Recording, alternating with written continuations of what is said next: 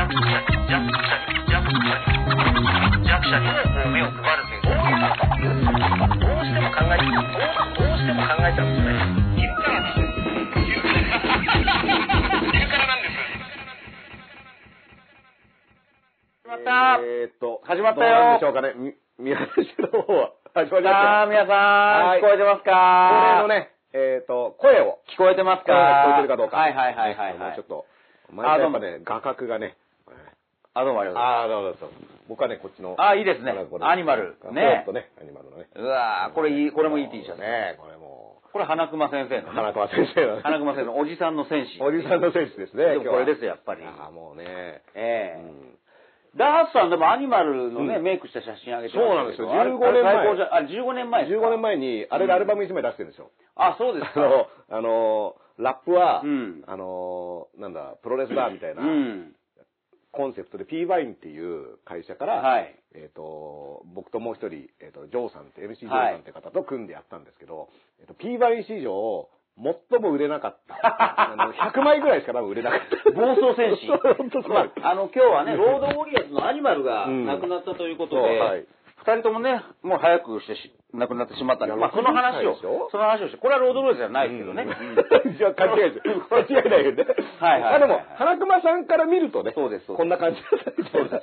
あの、まあ、僕、まあ彼らの僕ちょっとえー下ですけど、ええ。やっぱ僕が子供の時に、あのー見た、うん。要は外国人のうん。おっかない人みたいな。最高でしたでね。もうどう考えても怖いっていう、うん。インパクトがやっぱり強くて、細かいことはわかんないけど、この人たちは怖いっていうのが、そうです。本当に伝わりやすくて。そうです、そうです。で、なんかその、80年代末から90の、うん要は、90年代になるとノートンとかなんか、わかりやすいやつが出てくるんですけど、はいはいあの、なんか、シャープなやつが。はいやっぱ、80年代のあの頃の、よくわかんない奴ら。まあ、あのー劇画チックというそうなんかね。ですよ。で、やっぱ子供心に、うん。これは異世界だってういう、ん。もう自分とは違う世界の人たちが、はい。うわーってやってるっていうはい。ワクワク感っていうのを体現する存在でしたね。ね。だからあの、ファミコンゲームにもなってて、はい。そうなんです。キャラクターも良くてね。だから僕もそれまでも子供の頃プロレスずっと見てましたけど、うん。お笑いと重なる部分があって、うんうんうん。それまでは、たけしさん、タモリさんとか、ドリフとか、さんまさんとかの、まあ、いわゆる劇場の匂いというか、はい。そこに裏打ちされた王道、まあ、馬場さん、猪木さんみたいなプロレス、うん。外国人選手もそうですよね。うんところが、ロードウォリアーズって、もう本当にあの、シカゴで、ペイ顔にペイントして、うん。ネズミ食って生きてきたんだぜ。ネズミ食って生きてたっていうのがねプロフィールトークからもう、うん。漫画、劇画なんですよ。もうね、この番組でもね、うん。そのロードウォリアーズのプロフィールトークのネズミ食って生きてきたが、もう昼からなんですではもうね、そうあの、もう、あの、小池さんを説明するときに必ずね、引用させていただいているってで、いう。走ってきて、リングインして、大体もう2分3分であっという間に終わっちゃそうなんですよ。これが、あの、うん。プロレスって、うん。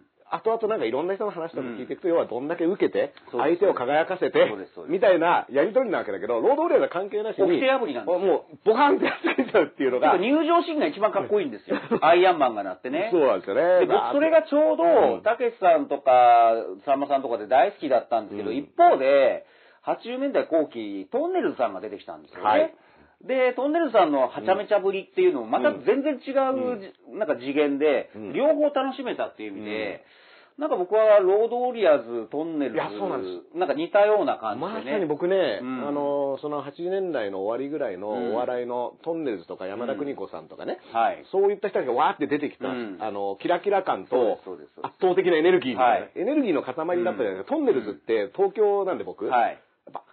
テレビ画面にエネルギーがあるみたいな。もう季節何年とかもう関係ない関係ないですよね。もうボカーンってまあ、爆キャラクターがブワーって出てきて、うん。もう蹴散らして、で、もう、あの、僕はだから子供なんで、んそのお笑いのルールとか実際の取り決めとか、そういう上下関係とか子供だから分かんなくて、ただ単にすごいことが起こってるみたいなのが、ロードリアーズとかトンネルズってなんか同じエネルギーを感じるね。もう単に華やかで、うん。もう出落ちでいいじゃねえかっていう、うそういう、で、一緒に大きくなっていくっていうね。おも面白ければいいじゃねえかっていうか、うん。だって面白かったでしょって言われて終わるっていう。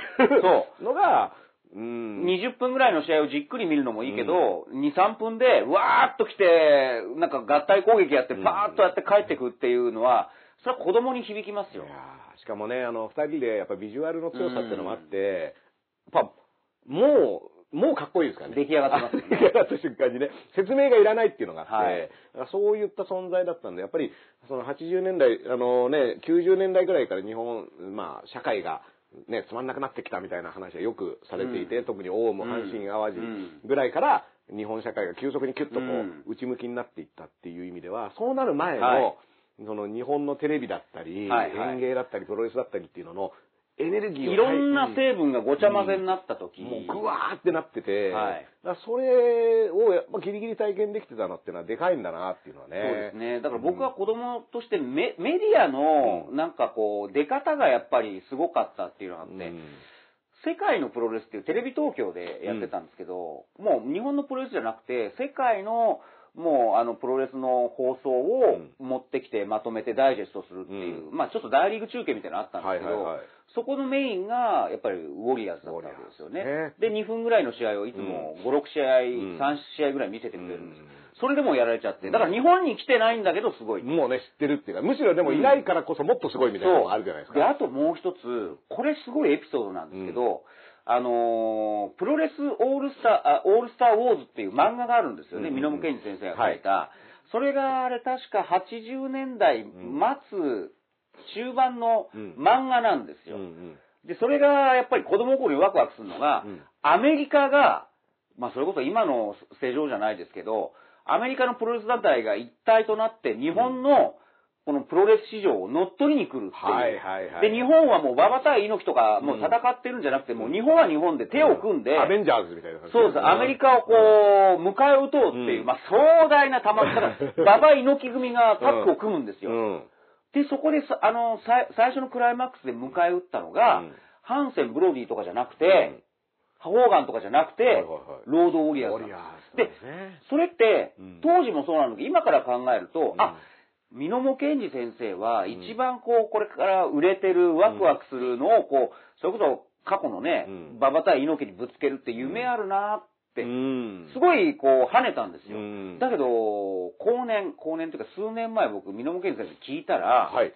すごいのは、うん。あれなんで馬場猪木にハンセンとかじゃなくて、うん。やっぱりロードウォリアーズぶつけたんですかって聞いたら、いや、あれ、鹿島君ね、うん実は、やっぱ世界のプロレスとかを見たからですか？って言ったら、世界のプロレスの前に書いたんだよ。あ、そうなんですか？で、え、じゃあどこで、今だったらネットで情報、アメリカですごいやついるって、そうじゃなくて、もう一枚のなんかモノクロのプロフィール写真、うん。しかもロードウォリアーズ完成形の前ですよ。はいはいはい。なんか警警察官みたいな格好して、うん。RG みたいな格好、うん。あの、当時はね。AT みたいな、うん。そういう現初期の元気、うん。そのモノクロのプロフィール写真を見て、こいつらすげえっていう、うん跳ねるっていう。あもう見抜いたわけですね。そう。で、まだ実績、アメリカでも騒がれてない頃ですそれをいち早くうん自分の漫画で、あの、馬場猪木の相手として書いて、うんだから、うあの、本当にこいつらが化けるか化けないか分かんないうちに書いて、そしたら跳ねたっていう。ですだからね。一枚のモノクロのプロフィール写真がどれだけインパクトがあったかっていう。その時代の情報の濃さですよね。今なんかネット画像検索でピューって出てきたのパッて出せるけど、うん当時はその写真一枚にすごい情報が入ってるっていう。で、それをちゃんと見抜いた、うんミノモケンジさんの凄さですよね。まあね、やっぱり賭けだったと思うし。そう賭けっつってたで、うん同時に、まあ、海外レスラーの場合、うんその、それ前の、あの、梶原一騎的なね、あの、実際来日させたら大したことないパターンも含めはそうそうそう、やっぱりそれはそれで成り立つじゃないですか。そ当時のアメリカと日本の距離感って、やっぱり遠いかう。ら、そ実際にどうだったかっていうことよりも、インパクトボンって出しちゃえば、日本では勝負できるっていう勝負師の感っていうかね。うんう。。実際、だからプロレスオールスターズでも、実際来日した外国人レスラーも登場してるんですが、漫画の方がめちゃくちゃかっこいいパターンとかあるわけなんそうでしょうね。あと、輪島とかめちゃくちゃかっこいいし、強いし、ね、日本の検証可能なんですけど、日本の期待を背負って、もう戦ってるわけです。だから漫画の方が、だから、うん多分ロードウォリアーズもそういうパターンに陥る可能性もあったんだけどど、超えちゃったんです超えちゃったんです。実際すごかった。やっぱりすごかになったっていうね。うんうん。で、あのね、あの、四角いジャングルとか梶原一騎の当時の、そのメディアミックスで、漫画と現実を交差させてっていうのは多分、プロレスってすごくそれに合うそうそうそう素材だったと思うんですけど、で、ちょっと漫画の方が先行っちゃったりして、そう。でいやだからこれ、別にプロレスの話なんだけど、なんかメディアミックスがまだやりようによってはですよ、うん。今ネットですぐ確認できちゃうし、もう平等にね、あの動画も見れちゃうから、そういうなんか賭けみたいのはもう今できないけど、当時はやっぱり目利きの人はそれができたっていう。そうだったんですよね。だから、漫画を描く人でも、うん。番組プロデューサーとかでも、ある種これなんじゃないかっていう、そこにかけて、そう膨らませるってことをやってたわけじゃないですか。できたわけですよね。これね、川口探検隊ね、うん田島さんよく好きで、うん。ああいったものも、はい。とりあえず書くじゃないですか、あれ全部。そうです、そうです。まあね、八百井純一とかもそうですよ。そうです。あの、これ別に肯定的に言ってるとか、今見るといろいろおかしいってなるんですけど、当時は、なんか情報がポロって出た時に、これいけんじゃねえかっていうセンスでみんな勝負してたっていうことですよね。川口博探検隊の元隊員さんに、もう取材5年してて、はい。もう、もう量が溜まりまくって単行本にしたいんですけど、なかなかこう まとまらない。多すぎると。でも出たら絶対面白いんですけど、うん。やっぱりいろいろ話聞くと面白くて、そうは言っても、当時は1時間半ですよ。うん。1時間半のプロセスを、うん。やっぱりあの、ロケ行って、うん。それを大行なナレーション被せる編集作業で、魔法のような番組ができるんですよ。うんうん。それをバーンってやるんだけど、当時の視聴者はやっぱり90分見てくれたっていうんですよね。で、やっぱ90年代ぐらいからになって、いや、そんなんいねえよってなって、2000年代ぐらいになると、もうネットで調べたけど、いねえじゃねえか、何やってんだっていうツッコミが来るっていう。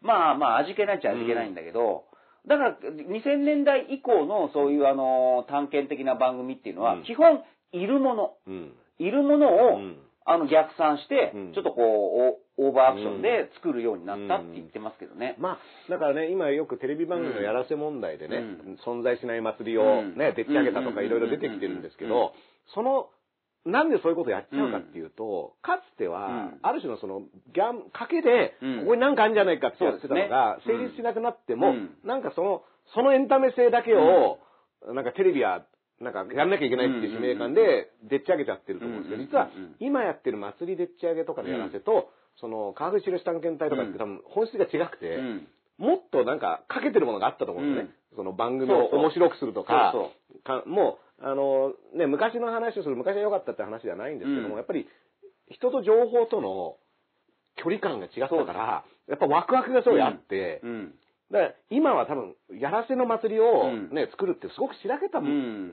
さあの作業だと思うんですよね。うん。だってもうみんな分かってて、そうそうそうそれでやってるけど、当時は本当にアメリカのこの警察官をした二人が、うん。のレスラーがうん。何者なんだっていう。だけど、異様なオーラがあるなっていう。で、想像で書いちゃって、どんどん膨らんでいくんですよね。で書いたら、僕ら読者は、ロードウォリアーズも日本に来てるから、ああ、そういうことだなって。うでも、すごいんで、想像が答え合わせになっちゃうんですよ。で、パコーンってあった時に、うんそれがまあ、ハマったりハマんなかったりっていうのも含めて、そうそうそう。毎回なんかそのエネルギーがわーって湧くっていう。はまんないのもたまんないんですよね、僕らとしてはね。で、今はまんないとすぐおお叱りが来ちゃうけどちゃうんですよね、んないものこそご褒美だと思わないと。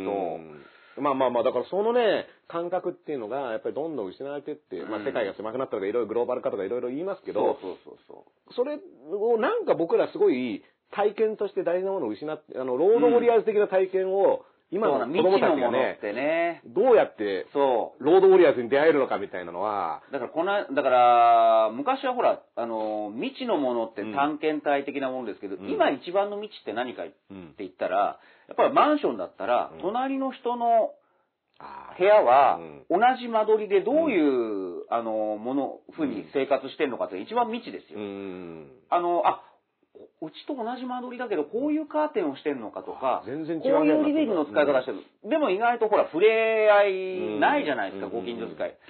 そこが一番の未知で、近くにある。だから昔あの、米助さんが隣の晩晩ごご飯。飯、ねあれ実は探検隊なんですよ。探検隊なんですね。うん。もうだって何食べてんだろうってね。そう。あの、よそ行きの飯じゃなくて、うん。同じスーパーで買った食材で、で何を作ってんだろうっていう。煮っころがしとか、本人は恥ずかしい恥ずかしいって言ってるものを見ちゃう方がご褒美だったじゃないですか。うん。だから未知って今いろいろあるんですよね。うん。まあね、やっぱりそのロードウォリアーズが体現するものも、よくわかんないすごい、何かすごいみたいな。うん。で、今ね、本当ネット検索とかでネタバレして、うん。大したことでこいつ偽物だとか、全然経歴違うじゃんとかって、うん。すぐめくっちゃうみたいなのがあるけど、その行為でなんか分かった気になってるけど、うんすごい、ね、ロードウォリアーズの分かんなさっていうものを受け止めてた、そう。うん。あの感覚っていうのを、本当にスラム街でネズミ食って生きてたの、ねっていう。でもなんか、見たらそういう気しますもんね。見たらそういうなんか納得するんですよ、うんあの迫力とか。うん絶対それぐらいのことなかったらこんな強くないだろうみたいな。そうそうそうあの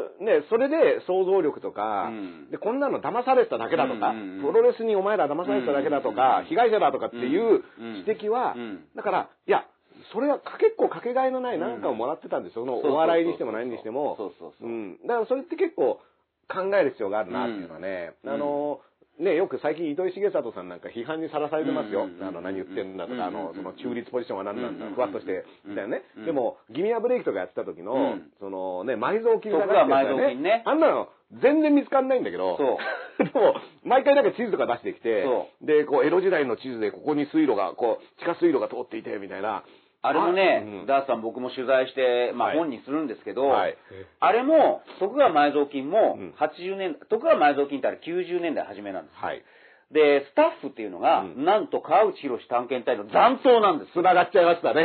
で、TBS から呼ばれて、はい、最初はなんかマジックかなんか、マジックかなんか、超マジックかなんかやったんだけど、いつの間にか徳川埋蔵金っていう企画をやろうって言って、で、これがすごいのは、ガチなんですよ。ガチなん最初はあのー、埋蔵金探そうっつって、あの、超魔術の流れだから、占いとかで、なんかあるじゃないですか。ダウンジングやってましたね。ダウンジング。と、で、それが全然、もう、あのー、面白くなくて、全然これ、どうやって、あの、取れ高作るんだっていうぐらい外れてたんだって。で、最後の最後に糸井重里さんかが、うん、せっかくでもこの町で代々掘ってる人がいるわけだから、うん、ご先祖様からね、はい、その人の言う通りにちょっと掘ってみませんかって確か提案したんだって。はいはいはい、そしたら、あの不思議な穴が出てきちゃって、で、そこでもうみんな一旦、もうスタッフ、テレビマンのすごいとこって、一旦集合ってなって、これは世紀の大発見、だから穴が出てきちゃうから、これもうすぐ行けばお宝が出てくるなっていう雰囲気になったんですよ。初回の収録で。いきなりね。で、その時テレビマンってすごいのは、一旦集合、撤収ってなって、あのー、旅館、宿に帰って相談したんだって。それは何を相談したかって言ったら、世紀の大発見どうするっていうんじゃなくて、これ今お宝出てきたら、この後の取れ高どうしようっていう、そういう、そういう相談なんです。もう、もうそうなんですね。うん、すごくないですか、うん、テレビマンって。もうだから作って番組の、うん、番組のプロットっていうのがあって、そこにそれこそ世の中のいろいろな出来事っていうのを逆にはめていくっていう。だからもう徳川前時に出る出ないで興奮してんじゃないんですよ。これ今もう出ちゃったらどうしゃ出落ちみたいになっちゃうじゃんそう。で、一回、あの、宿に帰ってみんな相談したって言うんだから。で、まあ結局、掘っても掘っても続く、あれで出てこなかったんで、あれは逆にガチなんだって。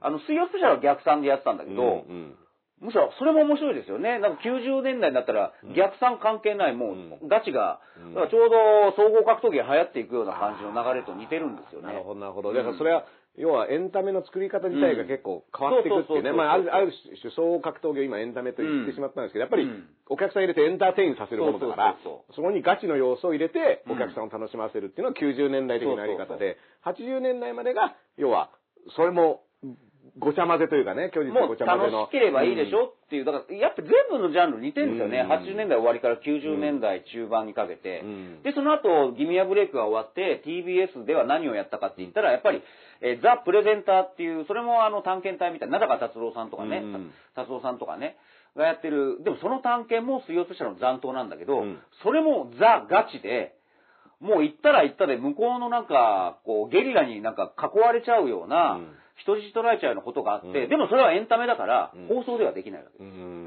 で、政府軍が救出してくれたりとか、そんなことやってる、ね、そういうのは、あの、エンタメにならないから一切出してない。あの、本当にやばい話は、あえて放送されてないっていう。そう。だからテレビカメラの前では本当のやばい話は、うん、あの、放送できないっていう、これ真理ですよね。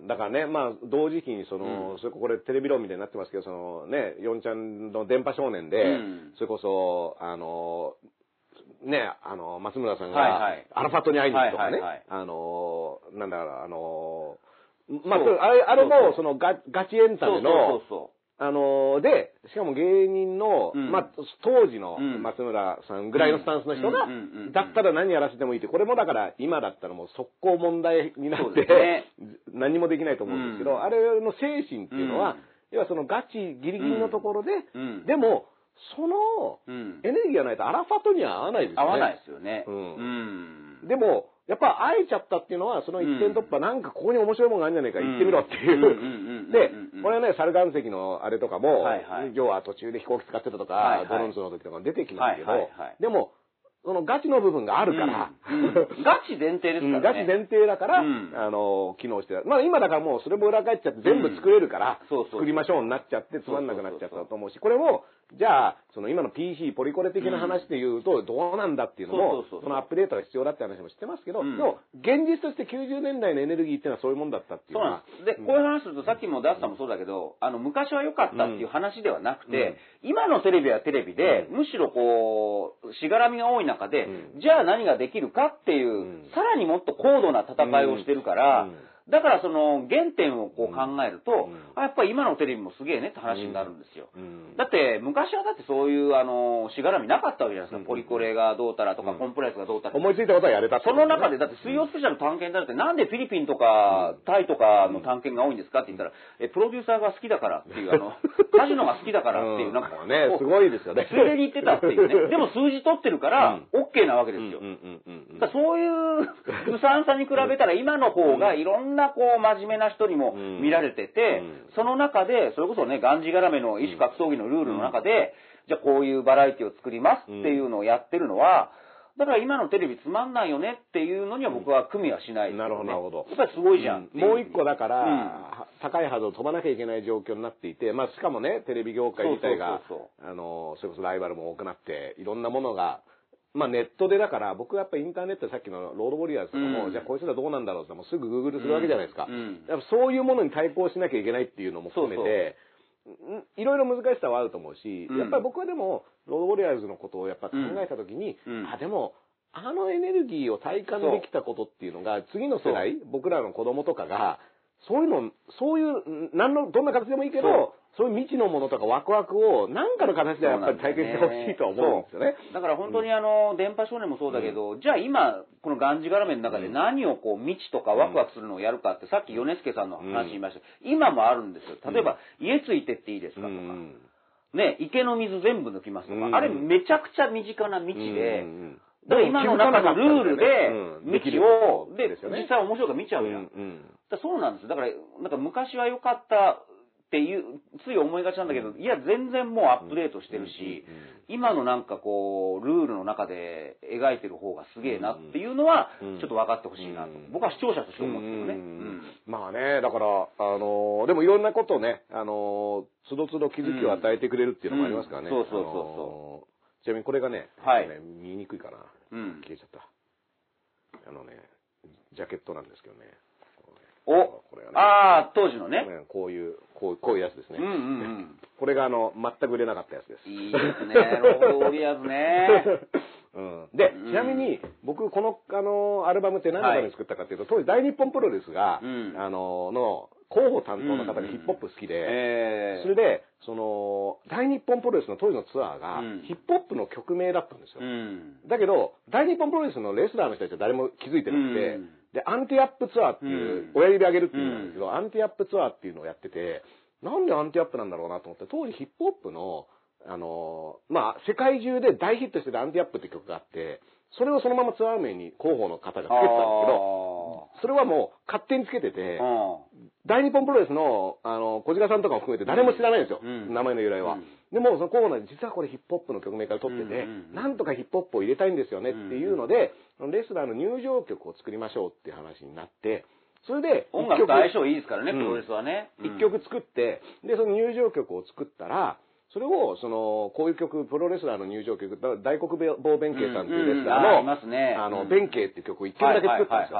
で、そしたら結構かっこよくて、で、うん弁慶さんも気に入っていただいて、それを僕 PY に企画で持ってって、うん。こういう一曲あるんだけど、うん。この一曲アルバムに膨らませらんないかっていうことを言ったら、じゃあ作りましょうってなってアルバムを作ることになって、で、今度、弁慶さんがトリオでスキンヘッダーズっていう、はいはい。トリオ、トリオを組んでて、うん。で、これアブドーラ小林さんと、はい。ミスタージャキさんっていうはい。3人えで、えスキンヘッドの人たち3人でやってるから、この3人のテーマ曲をじゃあアルバムの方に入れよう。なるほど、そう。いういう流れだったんですよ。で、これも、あの、の、もう PY に、そうん。の、プロレスと組んで、うん。ヒップホップのアルバム出すっていう、まあ、プレゼンみたいなのをして、うん。で、しかも、その時には実はその前に杉崎 J 太郎さんが、うん。LL クール J 太郎っていう名前で、うん。あの、ラップデビューするっていうのを P1 でやってて、でこれが結構売れたんですよ。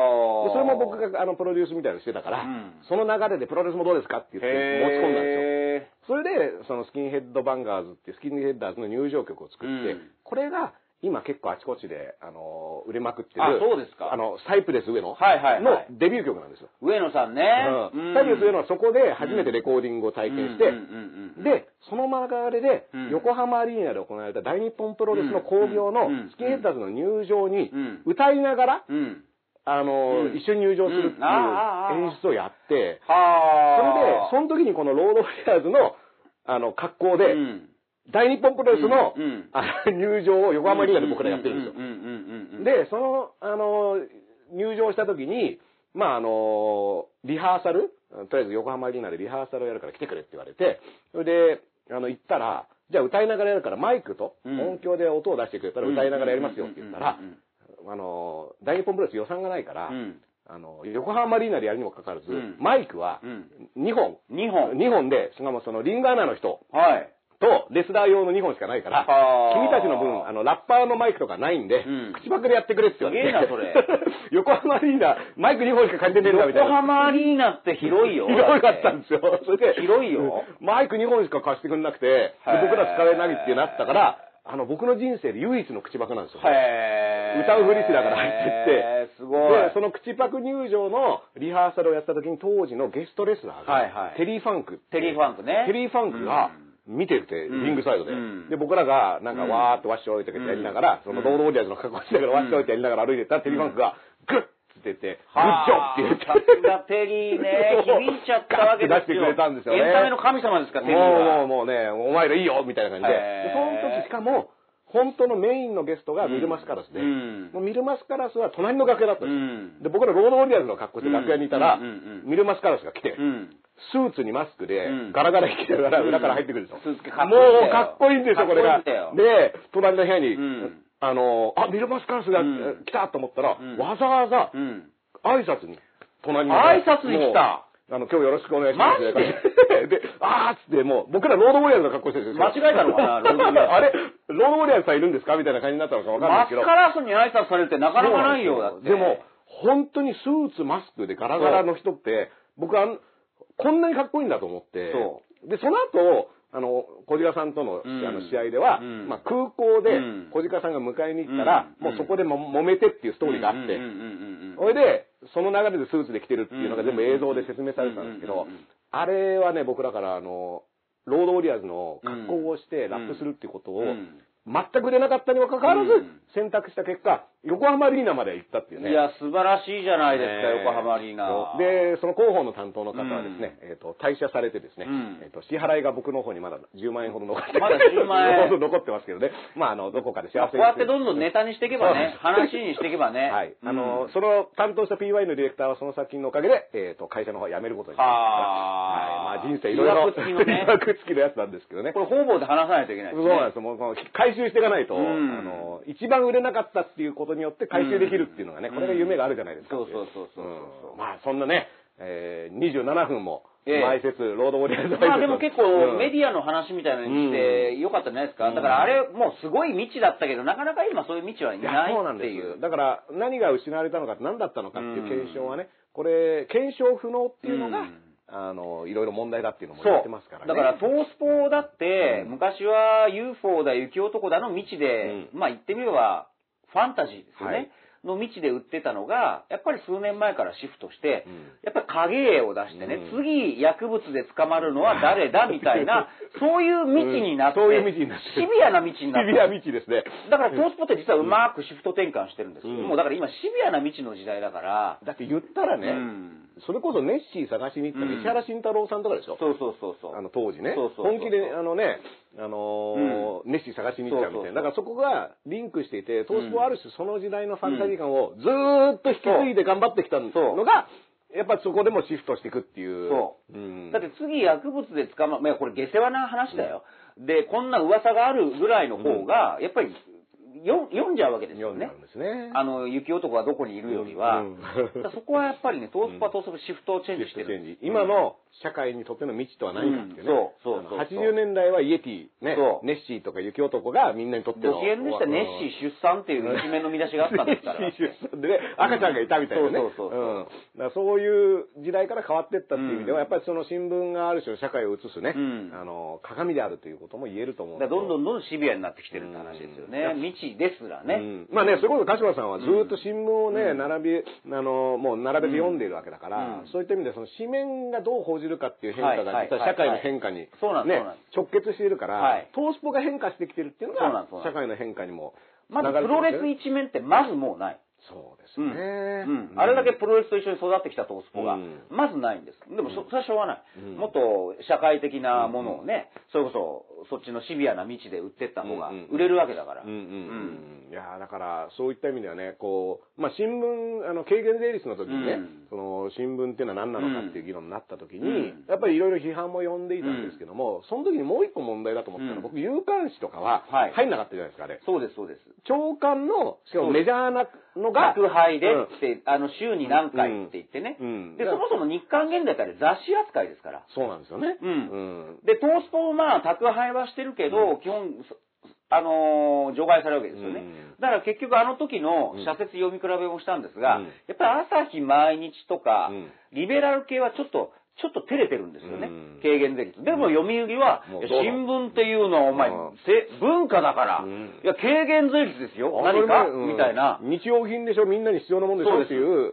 日用品ですよ。鍋つねさんの顔でドーンって言ってるわけですよね。でも僕は今新聞はみんな読まなくなったからこそ、嗜好品だからこそ、うん。まあ13紙取ってる僕の価値があると思うんですけど、需要があると思うんですけど、日用品じゃないですよ、もうだって。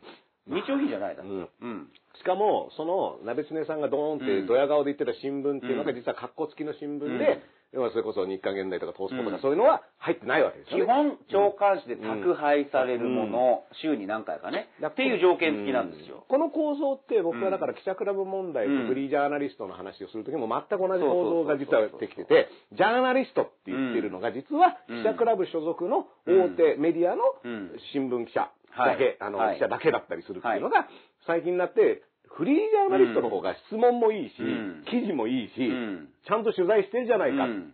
でも、かつてのその、ね、記者クラブ、ご立派な人たちっていうのが、うんある種席を全部埋めてて、うんで、その構造っていうのが、最近では日刊現代のうん。記事と、うん。ね、それこそ大手の朝日だったり、うん読売だったりの記事って、うんじゃあどれぐらい差があるのっていう話になった時そうに、そうそうそう。ウェブでは同じぐらい同じぐらいシェアされて。シェアされちゃってますよっていううん意味での構造、それこそ構造改革的なものが、やっぱり新聞紙面にも起こっていて、うんある種既得権益で今まで我々立派にやってきましたってだけでは、うん実はダメなんですよっていうのが、やっぱり今この時代ね、ずらっと、ウェブの場合だってもう、何の記事だろうと、下手したらヤフーになっちゃうと、そうそうそうなんだかわかんないですから。よく見ないと、そうそうそうあ、これ日経の記事だったんだとか現代の記事だったんだ、スパの記事だったんだだから絶対日刊現代とか夕刊富士とか買ってなさそうな文化人が、うん。朝からその現代とか富士の濃いやつをシェアして、シェアして、こんな、こんなことになってるみそうたいなね。あれだけ言葉が強烈、ぼだからこそ僕は夕方うん。一日ある程度働いた後過ごした後に、ちょっと、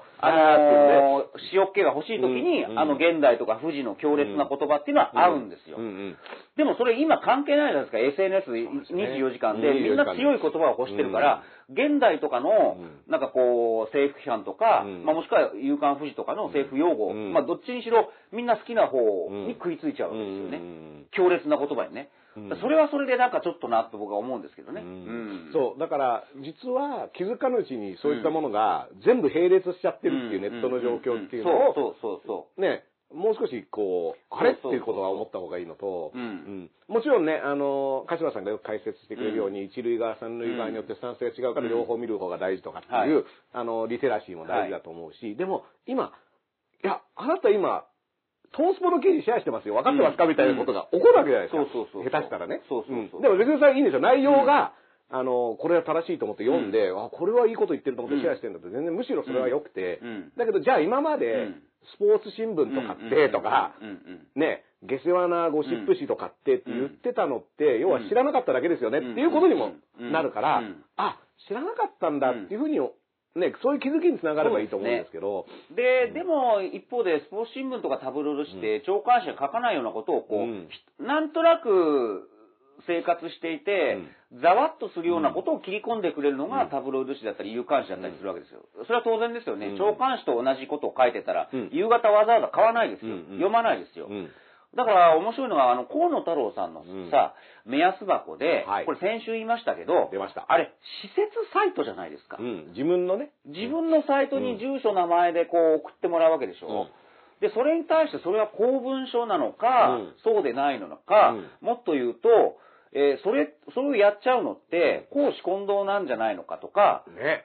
そういう切り口って、実はやっぱり僕こう見た中で、長官、一般長官紙、朝日読売とか毎日よりは、日刊スポーツの正解時刻組とか、うん。そういうとこしか触れてないわけですよ。でも、それってすごくでも大事な視点で。これ大事だと思うんですよね。特にね、新しい内閣になって行革大臣になったんで、うんでしかももう即日出したじゃないですか。うんそうそう明らかにだから、あの出し方って、うんよく見ないで聞いたら、政府うのん方針、政府のある種の取り組みとして、うんその目安箱を作ったかのように見える、あの、打ち上げ方してるんですよね。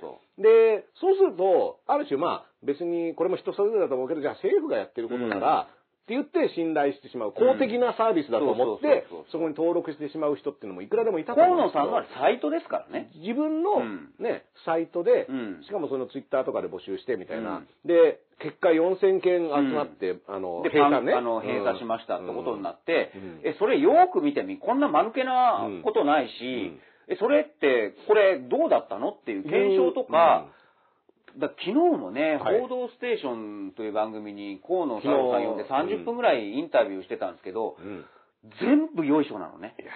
びっくりしたのが、で、少なくとも目安箱素晴らしいですね。で、最終的には総理大臣になったら何しますかとか、キャスターがヘラヘラしながら聞いてるだけで、で、政治部かなんかの人が、なんかこう、お追証するだけで、何にも、例えば、あれって公文書なんですか？し、あの、どうなんですか？公私混同なんじゃないですかとか、例えば、あのね、じゃあ河野さんは国民の意見をまんべんなく読んでっていうけど、うん。じゃあツイッターで自分でエゴさして気に入らない人はこうブロックして、見せないようにして、うん。それで本当に国民の意見を拾ってるんですかとか、なんか一言二言聞けばいいのに、一切聞か、うん。あの、言わず。あの、菅さんが報道ステーションに出た時もね、うん。勝間さんが言ってたと思うんですけど、要はその、別に答えなくてもうん。表情が変わったり、うん。言いよどんだりうん。するだけでメッセージがあるから、うん。質問はした方がいい。ね。絶対聞かなきゃダメですよ。生放送だから、うん。もうね、やったらもう何かしらの反応しなきゃいけないわけじゃないですか。うん。まあもちろん何の反応もしないっていうのもメッセージだし。あ接待でしたね、昨日の番組見たらね。だから、生放送で政治家を呼んで何かをやるっていうのはそのチャンスなんだから、うん。要は用意された原稿、質疑応答でね、うん。会見とかもうん全部準備してできますけど、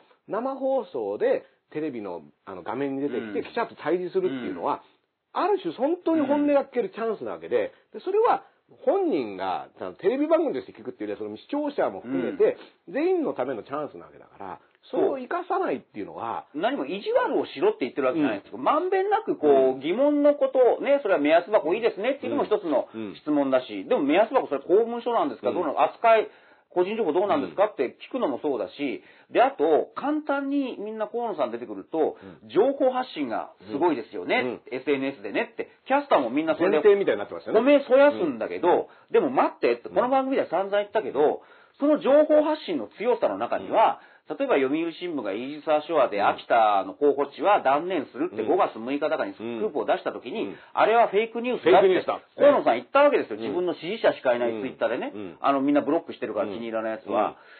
で、そこでフェイクニュースだって、そうだそうだ、読売とか今の新聞なんか、あのメディア、まあフェイクニュースだ。うん。で、フェイクニュースじゃなかったじゃない。ですか。うん。それも含めて情報発信の強さって言っちゃうと、そういうものにもありっていうことになるだから。でもそこはちょっと一つついてあげないと、うん。情報発信が確かにじゃあその支持者に向けて強い情報を発信した場合、ん。その強い情報が間違ってた時そうにそうそう。どうするんですかっていうのを河野さんの責任としてはうん。考えなきゃいけないわけじゃないですか。うん。フェイクニュースなんかもう端的にあ分かりやすいですけど。れフェイクニュースじゃなかったんだからだ本当だったわけだから、じゃあ間違った情報を強い発信力で出してしまった場合、うん。よりダメージ大きいですよねっていうのはセットだから、で、しかも、河野さん意図的にやってるからね、うん。これはフェイクニュースだって、気に入らないからフェイクニュースだって言っただけ。で、その後何にも、あの、言ってませんよ。フォローはしてないですよね。うん。だから、そういった意味では、あのー昨日の放送でね、うん。そういった質問をしないっていうことは、うん。当然その番組の、あの、スタッフだったり、うん。ディレクターだったり、うん。あるいはそこにいるアナウンサーが、うん。そもそもそういった疑問を鼻から持ってなかった。うん。もしこうだとしたら、うん。それはその、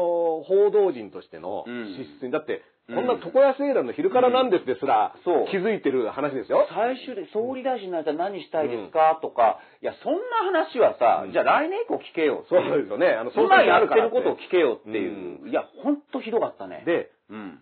これがね、だから、しかもある程度視聴率を取っているであろう、テレビ朝日の看板番組ですよ、うん報道ステーションね。そこでやっているっていうことが、まあ、自制を込めてね、あのーどういうことだこれだから前段でテレビの話してたじゃないですか。うん。いかにそのテレビマンっていうのが。うん。それってうん、本当に面白かった、昨日の放送は。うん。河野太郎さんを呼んで、うん。その話だけしたのって、うん。面白かったですか、それ？うん。っていう、そうそうテレビマンとしての原点で、そうそうそう何にも面白くないじゃんっていうところからのパスだと思うんですいよね。やー、だからあれはやっててね、ちょっとびっくりしましたよ。だから、うん。昨日に関してはあれ、報道ステーションじゃなくて、ただのステーション。ただのステーションで、駅、ええ駅の待ち合わせ。駅の待ち合わせで、ご機うん。嫌よくお茶出して接待してたっていうだけで、僕は前も言ったかもしれない。けど、政治家をせっかく生放送に呼ぶんだったら、少しぐらい、ん？っていうか、表情が変わる質問だけでもいいと思う。それは抜くだけでいいじゃないですか。抜くだけでいいですよ。だってそれが政治家だだって言葉を武器の人なんだもん、うんだって。じゃあこっちも言葉でどんどんやりゃいいじゃないですか。うん喧嘩とかじゃなくてね。そうそうそうそう。れ一つね、スポーツとして。あのーそういうので喧嘩とか、うんあの、批判ばかりとか言うけど、うんそうじゃなくて、だって普通のやりとりとして、うん。で、しかも政治家っていうのはう、ん。普段からいろんなこと喋ってるわけだし、うん。それこそ情報発信が強いっていうんだったら、うん報道ステーションでどういうふうに情報を発信するのかっていうのをやってもらおうじゃねえかっていう話になんないと、うん。これはもう非常に大変だから、ただのステーションでね、僕もねそれこそ湯布院の駅でね、うんあの、湯布院の駅のホームで待ってたら隣に島田義さんがいて、うん島田義さんがあの、ただ駅で待っていただけのおばちゃん二人を爆笑させてたあ、っていう。いいですね。それも、もう見ちゃったな、もう見ちゃったんですよ。ステーションで足湯があるんですよ。うん湯布院のステーションって。うんで、足湯入ってたら、うんやたらと喋ってるおじさんがいて、したらもう爆笑してるんですよ。うん。あの、周りに足湯使ってる人が。うん。うん。どんな人かなと思ってうん。パッて見たら、あ、島田義さんだと思って、うん。もうノーギャラですよ。ただ電車を待ってる間だけにうん。足湯に足を使わせながら、うん。それがステーションですよ。うん。だから、あの、そう、だから、それでも、河野太郎さんね、ただのステーションで島田義さんそこまでやってんだから、うん。あんたね、うん。っていう話にもなるし、うん。で、これが、まあ、あの、構造として、バラエティとかでね、うん。あの、アベマ TV の、うん。例えばね、その幻冬者の番組に安倍さんが出てみたいなのとか、橋本さんが出る、うん。まあそういう親和性のあるところに出るっていうのはわかるけど、まだ見る方もね、うん。ある程度、まあまあまあっていうのはあるんだけど、うん。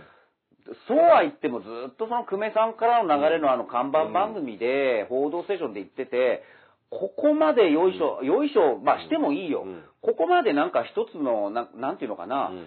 今こういうふうに出た、世に出てるような質問もしないっていうのがびっくりしちゃう。だって直近ですよね。うん目安箱なんて、うん本当なんだったら河野さんが最初に出したうん発信、それこそ強い発信力でね、うん限定的ではありますけど、で、ポシャってるんですよ。うんだって4000件でパンクですよ。そう。で、河野さんもちゃんと言ってるわけ。じゃあ全部が縦割り行政についてですかうんって聞いたら、いや、あのー身の上相談とかうん何が多いです、みたいな、頑張れみたいな。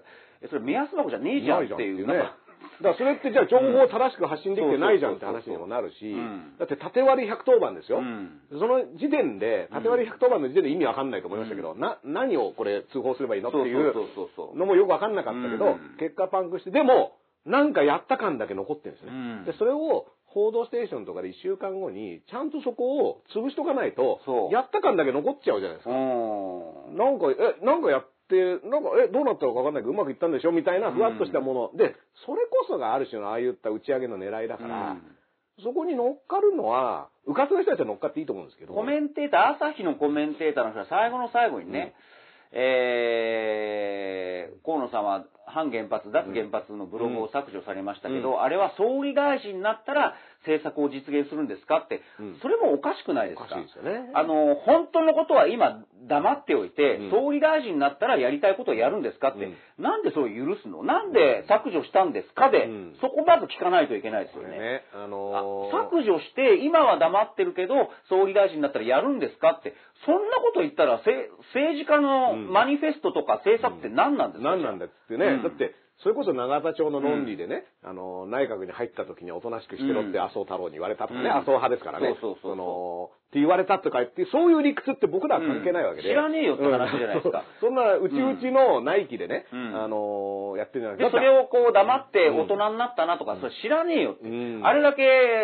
あ反原発、脱脱原発って言ってたわけだから、うん。それを急に偉くなるに従って、あの、急に黙っちゃうとか、でも、総理大臣になったらあの人はやるから、いいんだいいんだ、あのブログは削除してってもって、それはおかしくないですかいですよね。だからそれって、そういった理屈って何にでもうん。それで言えちゃいますから。うん。いや、偉くなったらうん、きっとやってくれるとか、うん。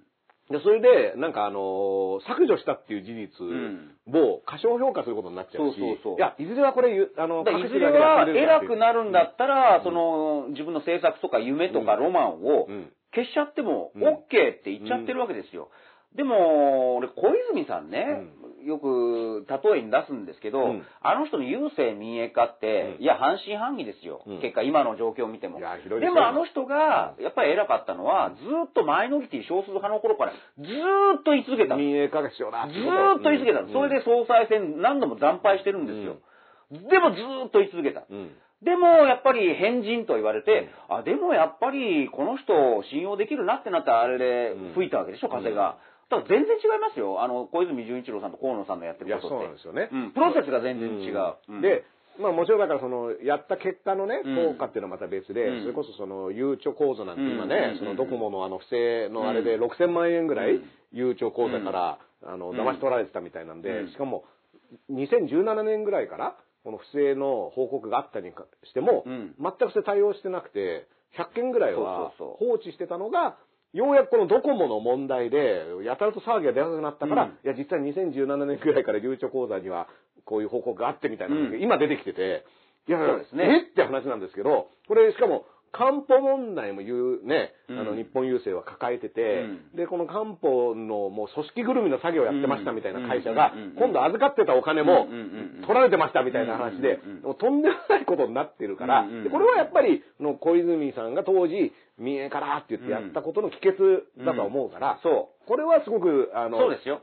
で、今、最近またちらほら、うん。ちらほらというか、クローズアップされてるのが、うん。やっぱ竹中平蔵さんですよね。ねで、あれはやっぱね小泉さんがうん。もう生み出した。重用した人ですよ。で、そこの下に、菅さんが当時ついていたから、うん。菅さんも相変わらず今竹中さんをブレー重用してますよね。重用してるじゃないですか。これ流れ実はね、その、そう。全く繋がってますから。だから小泉さん時代から、それはもう、あのーちゃんと洗い直して、うん。えー検証しなくちゃいけないんだけど、ただですよ、うん。ただ小泉さんはずっと言ってきたっていうのは、そこは僕は、ああ、そう偉いなって思うんですだからそこはね、あの、そんなこと俺言ってないとかって話じゃなくてブログさ、あ郵政民営化、ブログ、総理大臣になってから急に言い出したから、そんなせこいことしてないじゃない。んですよ。うん。だから、ずーっとやるって言ってて、うん。で、やらなきゃいけないっていうことを、小泉さんが言ってきて、なんだったらそれに対してみんながうん。賛成反対っていうのを、それこそ郵政民営化も選挙の争点になっちゃったわけでで、なんだったら自民党の議員とかも反対した場合はね、党から離れるみたいなこととかぐらいの騒ぎになって、うん。でもあそこで一応、まあじゃあそれで行こうって話になってるわけで、それは、まあそれはもうみんなそこに乗っかったよねって話で。だから今の秘訣はその時に郵政民営化っていうものに賛成した人たちはそれぞれ、うんあ、こういうことになるんだってことはちゃんと、うん。ね、あの、自分の責任として引きで、受けて少なくとも世の中も劇的に変わってしまったしね、あの構造改革というのね。で、その竹中さんは相変わらず今権力者の、まあ、近くにいてアドバイスをしているとういう。ん。これ、だからね、うん。その竹中平蔵っていう人物がね、うん。今、あの、また新しくそのベーシックインカムの話題で、なんかねわーってなってましたけど提案したらしいですね。もともと、郵政民営化とかっていうのも、うん。その民営化コストカットで、それである種のその成果主義でね、うん。あの、っていうことが必要なんだって言って、うん。日本郵政っていう会社もうん。民営化されたわけですけど、うん。その、要は、コストパフォーマンスを優先、あの、いわゆる民間会社として頑張る、そして成績を上げなきゃいけないっていう、ある種の新自由主義的な体制に、うん。日本の郵政が乗っかったのが、はい。漢方不正を生み出した背景ですから、はい。だって成績上げなきゃいけないっていそうプレッシャーを、うんだからこれ擁護するわけじゃないですよ。全くやったことは最悪なんですけど、でも、なんとか売れ、なんとか売んないとダメだっていう、いわゆる一般企業と同じ、うん。あのープレッシャーがかかった結果、うん。その顧客には、日本の郵政っていうのは顧客対応にいるわけですから、その中で高齢者の人たちに、作業を働くっていう方向に、組織で行っちゃったわけじゃないそうでか。ですすね。これってある種の竹中平蔵イズムっていうものがそうです、、そうです。間違ったらこうなりますよってすごくわかりやすい証拠が今出てるさなかに、まだ同じ人を使って、それこそオリンピックの、ね、ボランティアだったりもそうだし、もう過去の人じゃないんですよ。うん。まだ、今現在進行形なんです。だから今週1週間もね、うん。記事をチェックすると、やっぱり竹中さんの名前がチラチラ出てきて、うん。やっぱ携帯電話を下げるっていうのも、国民にとって直接利便があり、うん。消費を刺激する政策になって、うん。国民感情にも符合する、目の付けどころがいいって、うん。やっぱり菅さんに対してこう褒めてるわけですよね。ですね。で、この記事も面白かった。うーんとね、公明党が菅路線に急接近っていう、はいはいはい。これどういうことかというと、まあ、もともとパイプはありましたけど、ん。その、安倍さんとかね、いわゆる大きな物語で、うん。その、安全安保政策とかですね、えー集団的自衛権の行使とか、それ公明党にとってはえっていうのが続いたじゃないですか。うんうんうん。まあ、それに対して菅さんが掲げているのは、コロナ対策とかデジタル社会、うん。まあ、不妊治療とか、うん。だから公明党にとってはちさらに乗りやすい使い寄りやすいと。ただ不安もあると。うん。えー首相はもともと市場原理を重視する新自由主義的政策を掲げており、小泉政権で郵政民営化を進めた竹中平蔵、お氏らも菅氏のブレーンの一人だ。うん。で、えー社会的弱者を重視し、うん。福祉政策に力点を置く公明党との姿勢はうん。必ずしも合致しないとまあいうことそうなんですで、ここではやっぱ竹中さんの影が公明党側から見ても、うん。まだ周りいるよなっていう。うん。気をつけねえとなっていう感じ GoTo キャンペーン見てくださいよ。GoTo キャンペーンみんな、あの、これ経済回すっていうのでね、菅さんは自画自賛してますけど、うん。今日も記事に出てたけど、うん。結局、あれ、大手の事業者には効果が出てるかもしれないけど、じゃあ、もともと安いお値段で設定していた中小の宿泊施設っていうのは、もうやっぱりみんな大手に流れ、強い方にどんどん流れちゃって、それはそうだよね、割引額が多いんだったら、うん。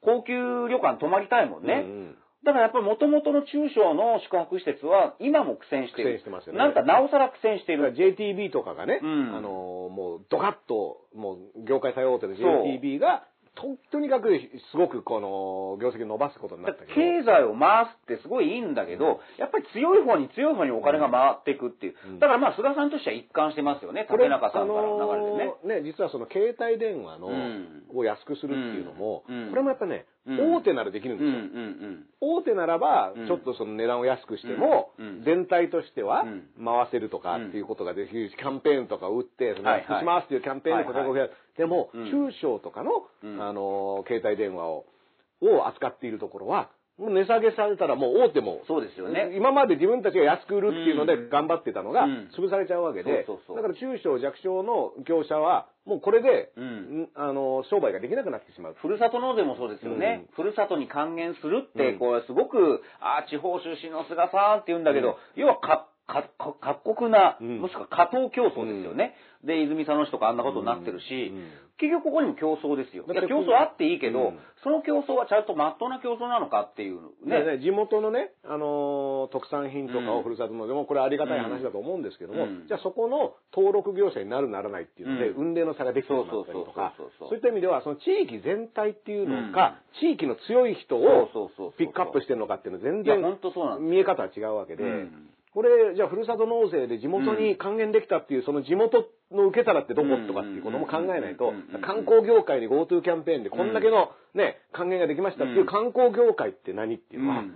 ね、ずーっと一緒でうん、じゃあその、ね、ジャーナリストがって言ってる、ジャーナリストって記者クラブの人たちだけとかうん、新聞がって言った時の新聞って大手5社だけとか、全部実はこの言葉の背景にあるものって何なの、うん。観光業界のためになりましたとか、ね、飲食業界のためになりましたとか、経済回したとか言いますね。携帯業界のためにやりましたとかって、全部何を指してるのかってちゃんと見ていかないと、うん。景気のいいこと言ってるけど、あれ？これって一部の人たちだけが得してんじゃないのっていうのそれはが、GoTo でも全部見えてくると思うんですよね。うん。うん。だから、これって、あの、実はね、各都道府県、地元にも、それこそ格差ね、うん。お金持ちの人とか、あの、地元の、はい。メディア、うん。メディアを抑えてる地元の有力企業。だって、出たアトね、出た。もうね、あのワニの人じゃないですか。ワニの人とかね。ワニの人。ワニ、ワニ、ワニ？っつってね。ワニ動画見てたら126日後にデジタル大臣になった平井さんですか？うん。だからもうね、地元四国新聞。はい、うん。デジタル庁のロゴはぜひワニを採用してほしいそうそうそうワニがこうやってガッてやってるっていうデジタル庁あの、ね。文春に噛まれましたけどね。後ろから、後ろに噛まれてるワニってね。まあ、ファミリー企業、まあ、それはファミリー企業は、もうそれは地元メディアあるあるですよ、だって。だから、あの、各ね、うん。実はローカル紙っていうのが存在するわけじゃないですか。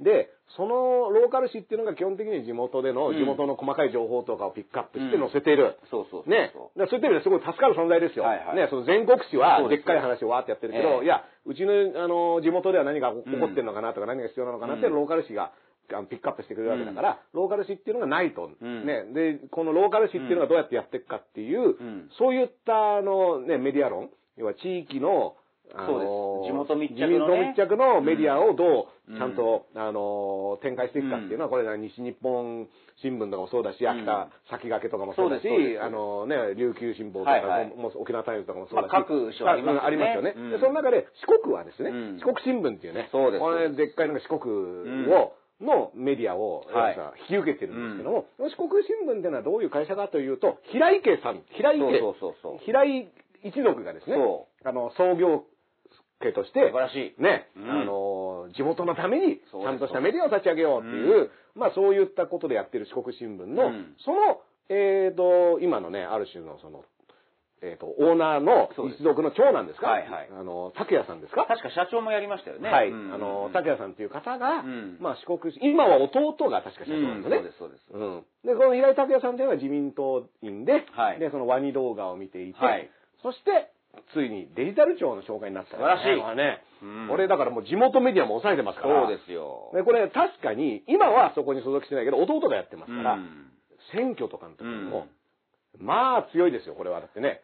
だからあれでしょ？だから、あの、なぜ君は総理大臣になれなかったで、まさしく、あ出てくるんですよ。実は、えー、小川淳小川さんと同じ選挙区なんだよね。同じ選挙区なんです。だから意外と小川さんが、なんか、結構、その新聞市場では、あんまりよく書かれてなかったりとかって。新聞でうん小川さんがあまり登場しない傾向がどうやらあるらしいんですよこれなかなかのすごいことですよね。四国に住んでると、うん。案外、うん小川さんの話を知らないっていうね。うんあのし四国新聞を読んでいるとね。うんで、これあの、当時も、その映画の中でも出てくるんですけど、うん要は、小川さんは選挙区で勝てない。選挙区で勝てないっていうのは選挙区では平井さんがね、うん強いんですよ。うんそれは四国新聞っていう、あの、のオーナー一族でもある。まあだから、本人の実力ももちろんあると思いますよ、平井さんのね。うん。あの、でも、それが、あの、小川さんが常にそういった辞典に甘んじてきたまあちょっとだから、どうしてもね、うん。新聞社をバックにしてるから、うん。優位な情報とか、ちょっと違う書き方とかされると、それはフェアではないよね。かもしれないうん。ねっていうシーンが映画にはありましたね。画に出てくるんですよね。で、とはいえね、まあ、小川さんはまあ頑張ってそういう選挙運動をして、うん。うん。で、平井さんとうん。その選挙カーみたいなので、こう、うん。交差するシーンが出てきてね、うんお互いにエールを送り合って、ね、頑張りましょうみたいなことをやるシーンとかも出てくるんですけどもまあ、この平井さんっていう方がですね、あの、デジタル庁になって、で、やっぱり新しい内閣ができた時って、うん。どっかに何かやってる、やらかす人がいるんじゃないかっていうのはね、特に文春さんとか新潮さんとか探すと思うんですけど、うん。これね、やっぱね、オーナー一族っていうね、うん。一族感がね、あのーやっぱオーナーそうだね。一族の母親っていうのがね、うん。これお金持ってるんじゃないですか？っていうのが、だ単純にですよ、うん。単純にあの映画見て思ったり、昨日の文春も、うん。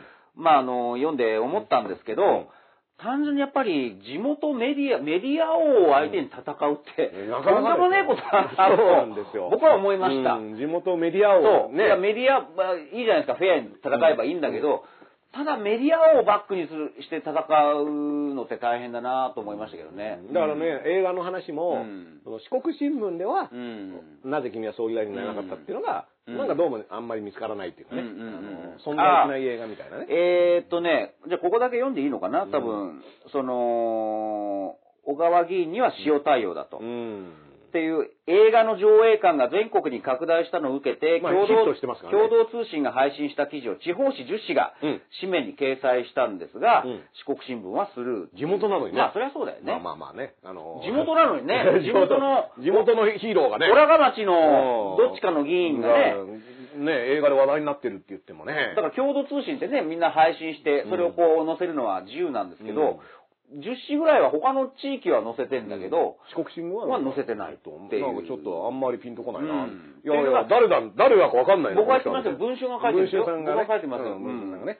まあ、ね、その平井さんもね、そのお母さんからね、うん。お金をもらっていたっていう。うん。まあでもね、うん。それはお小遣いぐらいもらえますよ。うん。ね。うん。あの 鳩山さんもね鳩山さんも同じ。豪快に豪快に、豪快にお母さんからね、ええ。やっぱあのーお母さん強しっていうのはね、うんまあだって安倍さんのね、安倍さんもゴッドマザーゴッドマザーでもお母さんすげえな。お母さんが常にやっぱりすごいっていう意味でね、お母さんウォッチャーになるっていそううねそうそうそう。大事ですよね。次のお母さんを探す次のお母さんは誰なんだってね。そう うんだからまあそういった平井さんもね、あのーお母さんが面倒を見てくれているという、そうそうそうそうそうそうえいいんじゃないですか。あの、親子の絆みたいなね。いやー、だからそこの、まあ、菅さんのね、その値下げおじさんっちゃ値下げおじさんなんだけど、そこには必ず過酷な過当な競争をさせているっていう。で、やっぱり強いものがさらにどんどん強くなるっていう構図が GoTo キャンペーンだけど僕はちょっと見えたのかなと思うんですよね。うん。それをやっぱりあれやらなかったら、ね、やってよかったとか、経済回そうだけでストップしていいのかっていうあの論議がね、うん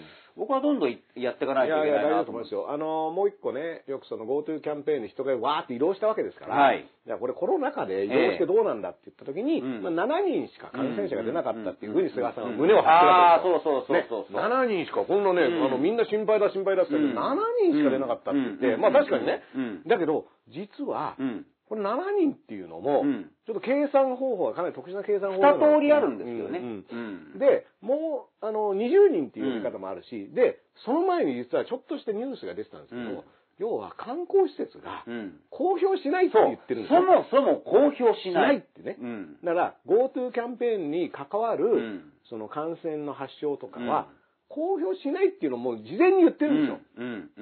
うん。うん。っていうことはもうだから言わないよって言ってる中から出てきた7人だから、うんうんで、実際にその中で出てきた7人ってもう、7人の侍ですよ、そうそう、神セブンみたいな、そうよくぞ出てきたって。いうよくぞこの7人出てきたみたいなね、うん。素晴らしいみたいなね。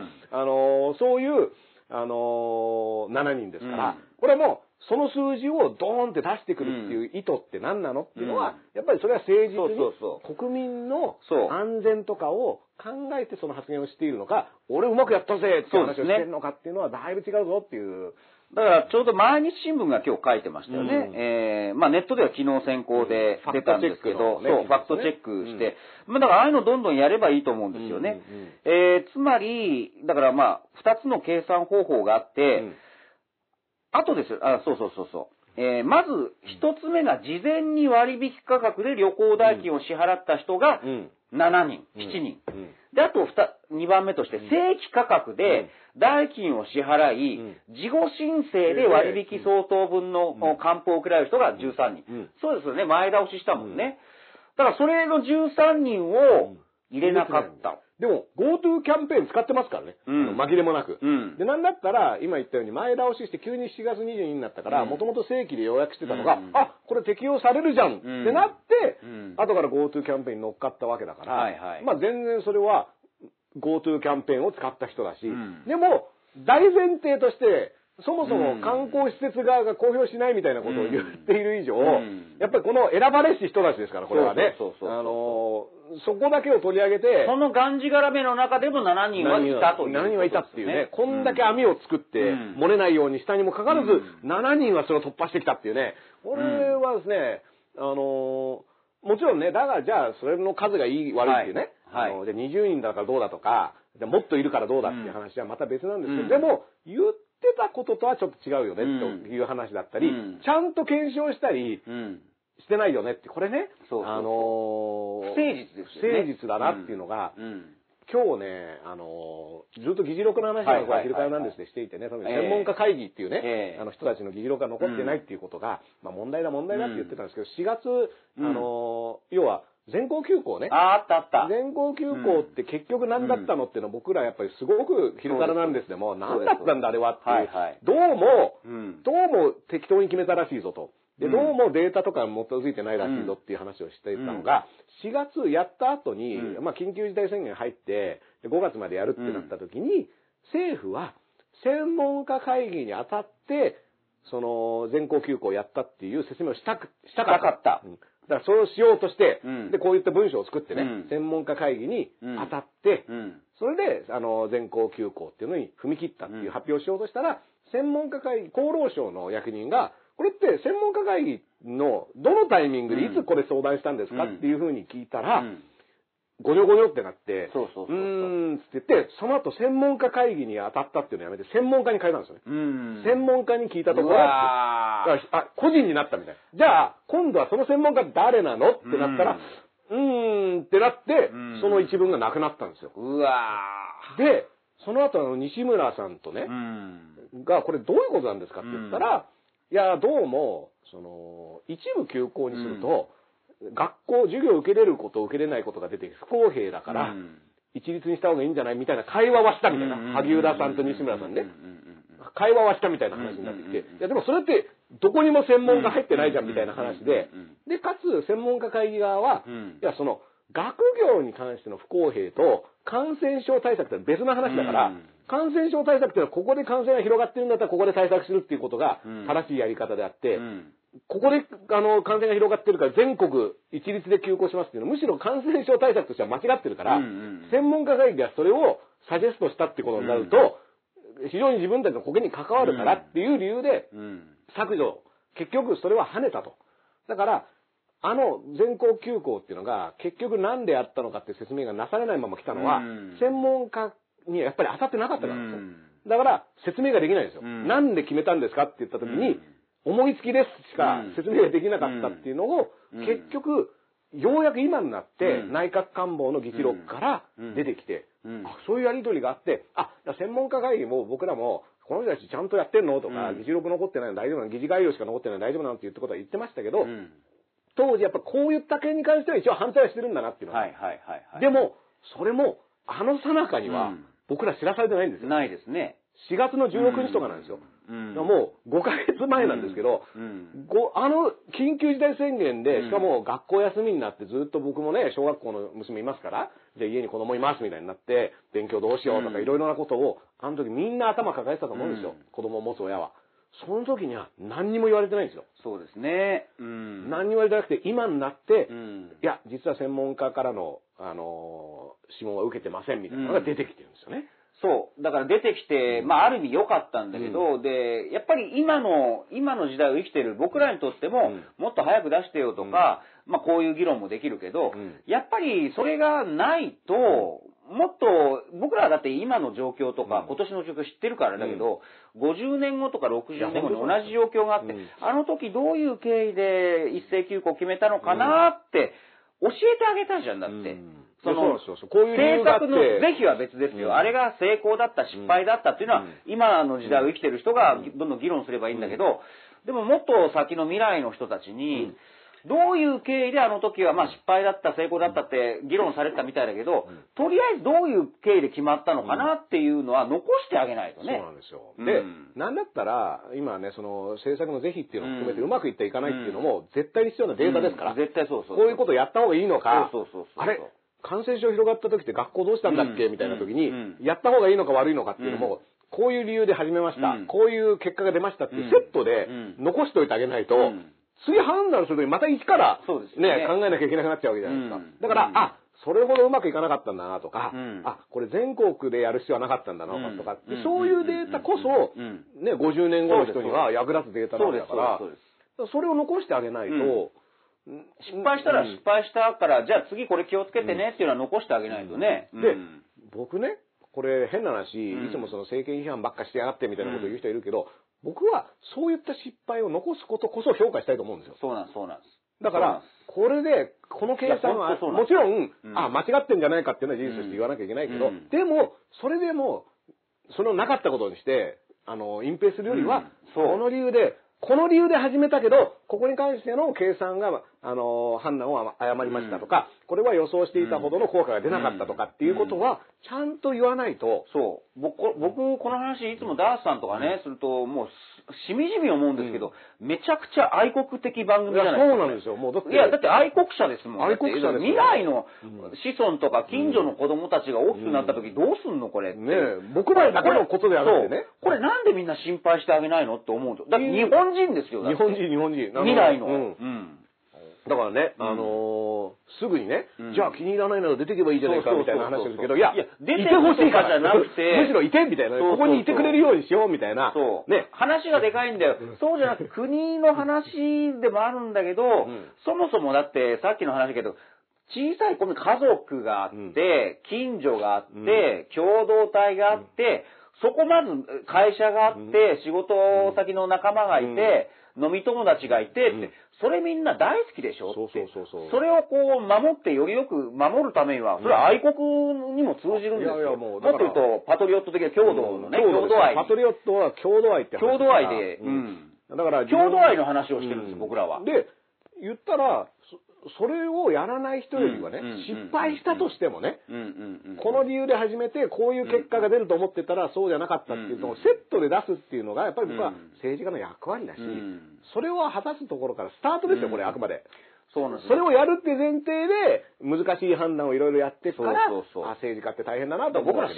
配してるんですよ。だからお願いだから、こう、よりよく、こうんの強度を守るために、ちょっとやってくれませんかっていう。で、その話がうんでかくなったのが国の話でうん、でもどうやらそのすぐこういうのを反日だなんだっていう人は、話がでかいんだけどじゃあ隣近所とのお付き合いはどうしてるんですかっていうう、ん。僕は懐疑的に見ちゃうわけですよね。あなたしてなくていきなりでかい話してませんっていう。うんだって、うん。僕はあの、やっぱ家族とか共同体とか、こう、ね、そこの国に子供とかね。そう、この地域、この国に生まれてよかったと思ってるからこそ、ん。批判的に、いや、ここもうちょっと直してくださいよって言ってるだけで、うんそこを出てけって、え、なうん。どういうこと？どういうこと？俺ここ好きだから言ってんだけどそうそうそう。むしろね、好きですって話ですよ。そうそうそうそう。んだから、あのー結構、これ GoTo キャンペーンも一緒ですよ、だから全く。うん。要は、じゃあこれ、日本ね、観光業界のために良くなったっていうことをやってるけど、でも、うん。感染も広がったっていうんだったら、その情報も知らせないと、で、その上で判断して、感染はこういう広がりを見せました。で、観光業界にこういう恩恵がありました。で、実際に観旅行に行った人はこうやって喜んでますとかね。うん全部情報を見て、あの、それが大事なのに、あの、いや、危険性の部分は実は 7, 7人しか出てないんですよ、みたいなことを言って、その態度だと。いいことって誰のためのいいことなのとか、ね、まあ逆に言うと、そのじゃあ7人の感染者に関しては感染しちゃったわけだから、うん。どうすんだそれって話にもなるし、そういったものって全部オープンにしていかないと、うん。で、その上で、全部オープンな上で僕らが判断して、ああ、いい政策だったとか、そういった判断をしてる。これ、スタートラインの話ですよ。そうです、そうです。スタートラインにまだ立ってないっていうのが、うん。で、それを継承するっていうね、菅さんはね、言ってるわけじゃないですか。で、安倍さんのうん。ことを継承するコロナ対策が喫緊の話題だって言ってて、その、内閣でやんなきゃいけないのはコロナ対策だと。うんじゃあ、あなたが継承している安倍政権のコロナ対策って何だったの？って説明してくださいよ。って言った時に、いきなりもう全校休校から説明できないわけじゃないですか。うんうんでそんなもん継承しちゃダメじゃない？っていう話ですよね。で、実際あの時菅さんいなかったらしいからね。そうそうその場にね その決めた時にね。今井さんとか近くにいてね、あの菅さんちょっと距離感があって、うん。菅さんが一番落ち込んでた時だからね。だから、それだったらそれで、うん。官房長官がうん。そういった政策決定にコミットできないような状況は良くないっていうことをやっぱり当事者として言った方がいいですよ。あの、官房長官なのに、うん。全校休校的な、うん。もう全国民を巻き込むような施策の政策決定に関われないような状況は。あの時は、俺メロン男で失敗してさ、うん。って内閣に入れたら、次々にスキャンダルが発覚して。可愛いリーグ始まっちゃうし、俺、そう、河合もやっちまったし、で、俺、すごく、で、今井さんとか遠付けられて、うん。どうしようかな、じゃあ、プレジデントで連載しようかっていう、うん。その時期だったですよ、だってうん。だからそれがね、ちょうど昼からなんですが、スタートとねそう、時を同じ、僕らだから、今年の春から。菅さんと歩みを共にしてますからそうですよ。この番組はね。だから、まあ、そしたら、そのプレレジデント、今日で菅さんのうん。連載、最あら終ら回、感動の、感感動の。動の最終回ですよ。感動の最終回で、じゃあどんな質問答えてるのかなって言ったら、今までのまとめでした。あの、特集編、総集編、総集編来ちゃいや、見開き6ページ全部今までのまとめでした。まあまあ、忙しいからしょうがないんだけど鹿島さんみね。たいで全豪買ってる人にしてみればね全豪買っちゃったよ肩透かしですよ、これ。だもう持ってるよ、これ。読んでるよ、これ。だから、ねじ事後から買わなくていいのかなっていう。まあ最終回ですからね頑張る君に花束を。えー、本誌編集部の名物鬼デスクが泣いた。泣いたが、吉秀の戦略的人生相談。感動の最終回。もうね、サライですよ。もうサライを歌いながらこうやってね。うん結局今までのあの新聞の人生相談、なぜ人生相談に私は秋田から出てきてって今までの総集編ですね。これだからやっぱり総理大臣になってゴールしたってことですよね。そうです。本当に。いや、だからうん、本当に今日、日刊スポーツかな、うんやっぱこの記事触れてて、無念の連載中断ってあったんですよ。違 う違う。もう総理大臣になったから、ゴール、ゴール。うん。いわゆる天下取りに成功したから、親父的なあの言葉は使うよ、うん。天下取りに成功したから辞めただけで、やっぱ僕らが、やっぱりすごすごく、あのーここで気づいたのは、菅さんがいよいよ一般の雑誌で、人生相談を始めて、うん。自分は秋田から出てきてって、プロフィール投稿して始めたんです。これは何か露出を多くしようとしてるな？うん。あ、そういえば、あの、全校一斉休校を外されたし、なんか官邸ではちょっとポツンとしてるようだから、いよいよこう、打って出たなと。このプレジデントの連載は言ってみれば、うん本当ならば、来年の総裁選まで続く連載だったはずだったんです。来年の総裁選に向けてのそうランキャンペーンね、バーって走り始めたのが、そう意外と早くゴールインしたってだけなんですよ、これ。そう。だからもう、もう終わったわけです。もう、もうこれはもういいって。だって総理大臣になったんだから。もう無念の中止とかじゃなないから。むしろ、そうそうねもうこうテープわーってこうね、グリコその、グリコのポーズでね、そう駆け抜けてるようなもんですよ。で、しかも、考えてください。記者会見でまともに答えない人がプレジデントでずっと連載やって、こっちの相談には答えてるっておかしいじゃないですか、だって。うん。だから、望月記者、うん。プレジデントを熟読してくださいみたいなそうそうそうそっちに書いてあるんで、みたいなね。いや、だから、菅さんとしてもこれは意外な、あのー計算外だったと思いますよ。こんなに早く最終回こんなに早くもう人生相談、あ、そうかいっていう。うんで、これ単行本になるらしいです、これね。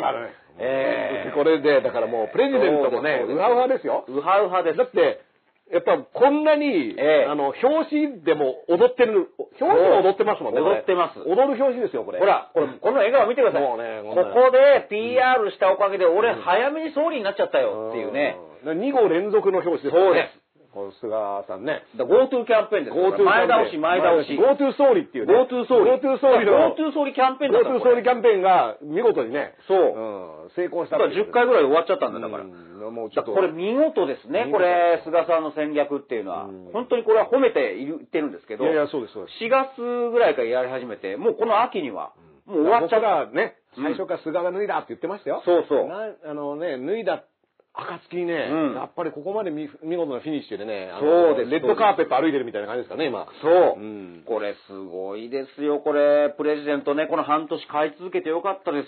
伊藤ね詩織さんの連載もまだ続いてるんですか？続いてます、続いてます。うんだからそういう意味では、まあ、あの、見とくべきですよね。えー、三浦瑠麗先生もやってますねよ。ねこんなの3人揃ってね。はい。大前健一さん、飯島勲さん、うん橋本徹さんもやってます。飯島勲さんなんてね、はい内閣、元内閣参与。そうですねそうですあの、うん今回菅内閣になって体感されたんですよね。そうですそうですそうんまあね、だから、プレジデントをいち早く僕ら見てたっていうのは、まあまあ、この昼からなんですの一つの手柄かなと思うんですけどね。迷子、欠かさず紹介させていただきましたから、はい本当にこのゴールはね、無念の連載中止じゃないですから。僕らもだってもうちょっと泣きそうですもん。そうなら。泣きそうだった泣きそうな感じですよ。もうその時々の思いが出てた。あの、上司、あのね、チチームが、あの、仕事場のチームが不仲ですっていう。それ菅さん自分のことじゃねえなっていう。うん。ね、もう最初にだって、秋田から出てきたっていうプロフィール、今ね、うん。いろいろ話題になっている菅吉三平の話っていうのは、菅吉三平ね。もうプレジデントの、はい。最初でやってますからね。やってますから。うん。最初にもう、やってます、やってます。自分が出てきたっていう。あの、東京に行けばなんとかなると思ってた。うん。ね。うんこれが実はもうだからずーっと繋がって、うん。あもうね、あの、昼からなんです、第一部間ぐらいの話にななるぐらいのね。いやー、だから、次。からはね、これも、せっかくなんで、河合夫妻の人生相談とかね、あ、いいですね。今困ってますからね。そう夫妻で夫妻でね。人生相談なんだったら二人で相談しちゃってそうですそうです あの、あえなく今別々の裁判してますからね。はいはいはいあの、相談しちゃダメですから。やりとりをね そうそう。河合夫妻でやりとりしちゃいけませんからねう。んあのー、何でしたっけ？えっと、あの、河合杏里さんのね、セリフがありましたよね。はいあのー、なかったことに。なかったことにして。なかったことにしてそうそう。ねなんか電話がね、流れうんて、知らせがね、来たらしいですよねなかったことにし。てなかっていう。すごいですよね。これな、なかなかないですよ、これ。太っ腹ですよ。おお金ドーンって渡してね。だから考えれば考えるほど、その、河合杏里さんにしろ、菅さん案件なんですよね。菅さん案件でしょそれが今もう何にもなかったように、こう、いや、うまいですよね。河合杏里さんのなかったことにしてっていうのは、うん菅さんが、河合夫妻に言ってるようなもんですよね。そうそうそうそうあちょっと君らとのことはなかったことにしてみたいな。そうそうそう僕はね、あの、仲良さそうにツーショットでパンケーキを食べたり、あの、だ応援して一緒にね、こう、写真に収まったりっていう携帯電話を下げますとか、なんかそういう話がボーンって出てきて、いつの間にかの桜を見る会の話とかもなんか、う下火になってきましたよね。いや、来年やらないからいいんだやらないからいいんだっていう。ん。だから今回もね、そのウッドライフの、その、え山口社長がね、ええ。逮捕された件っていうので、え。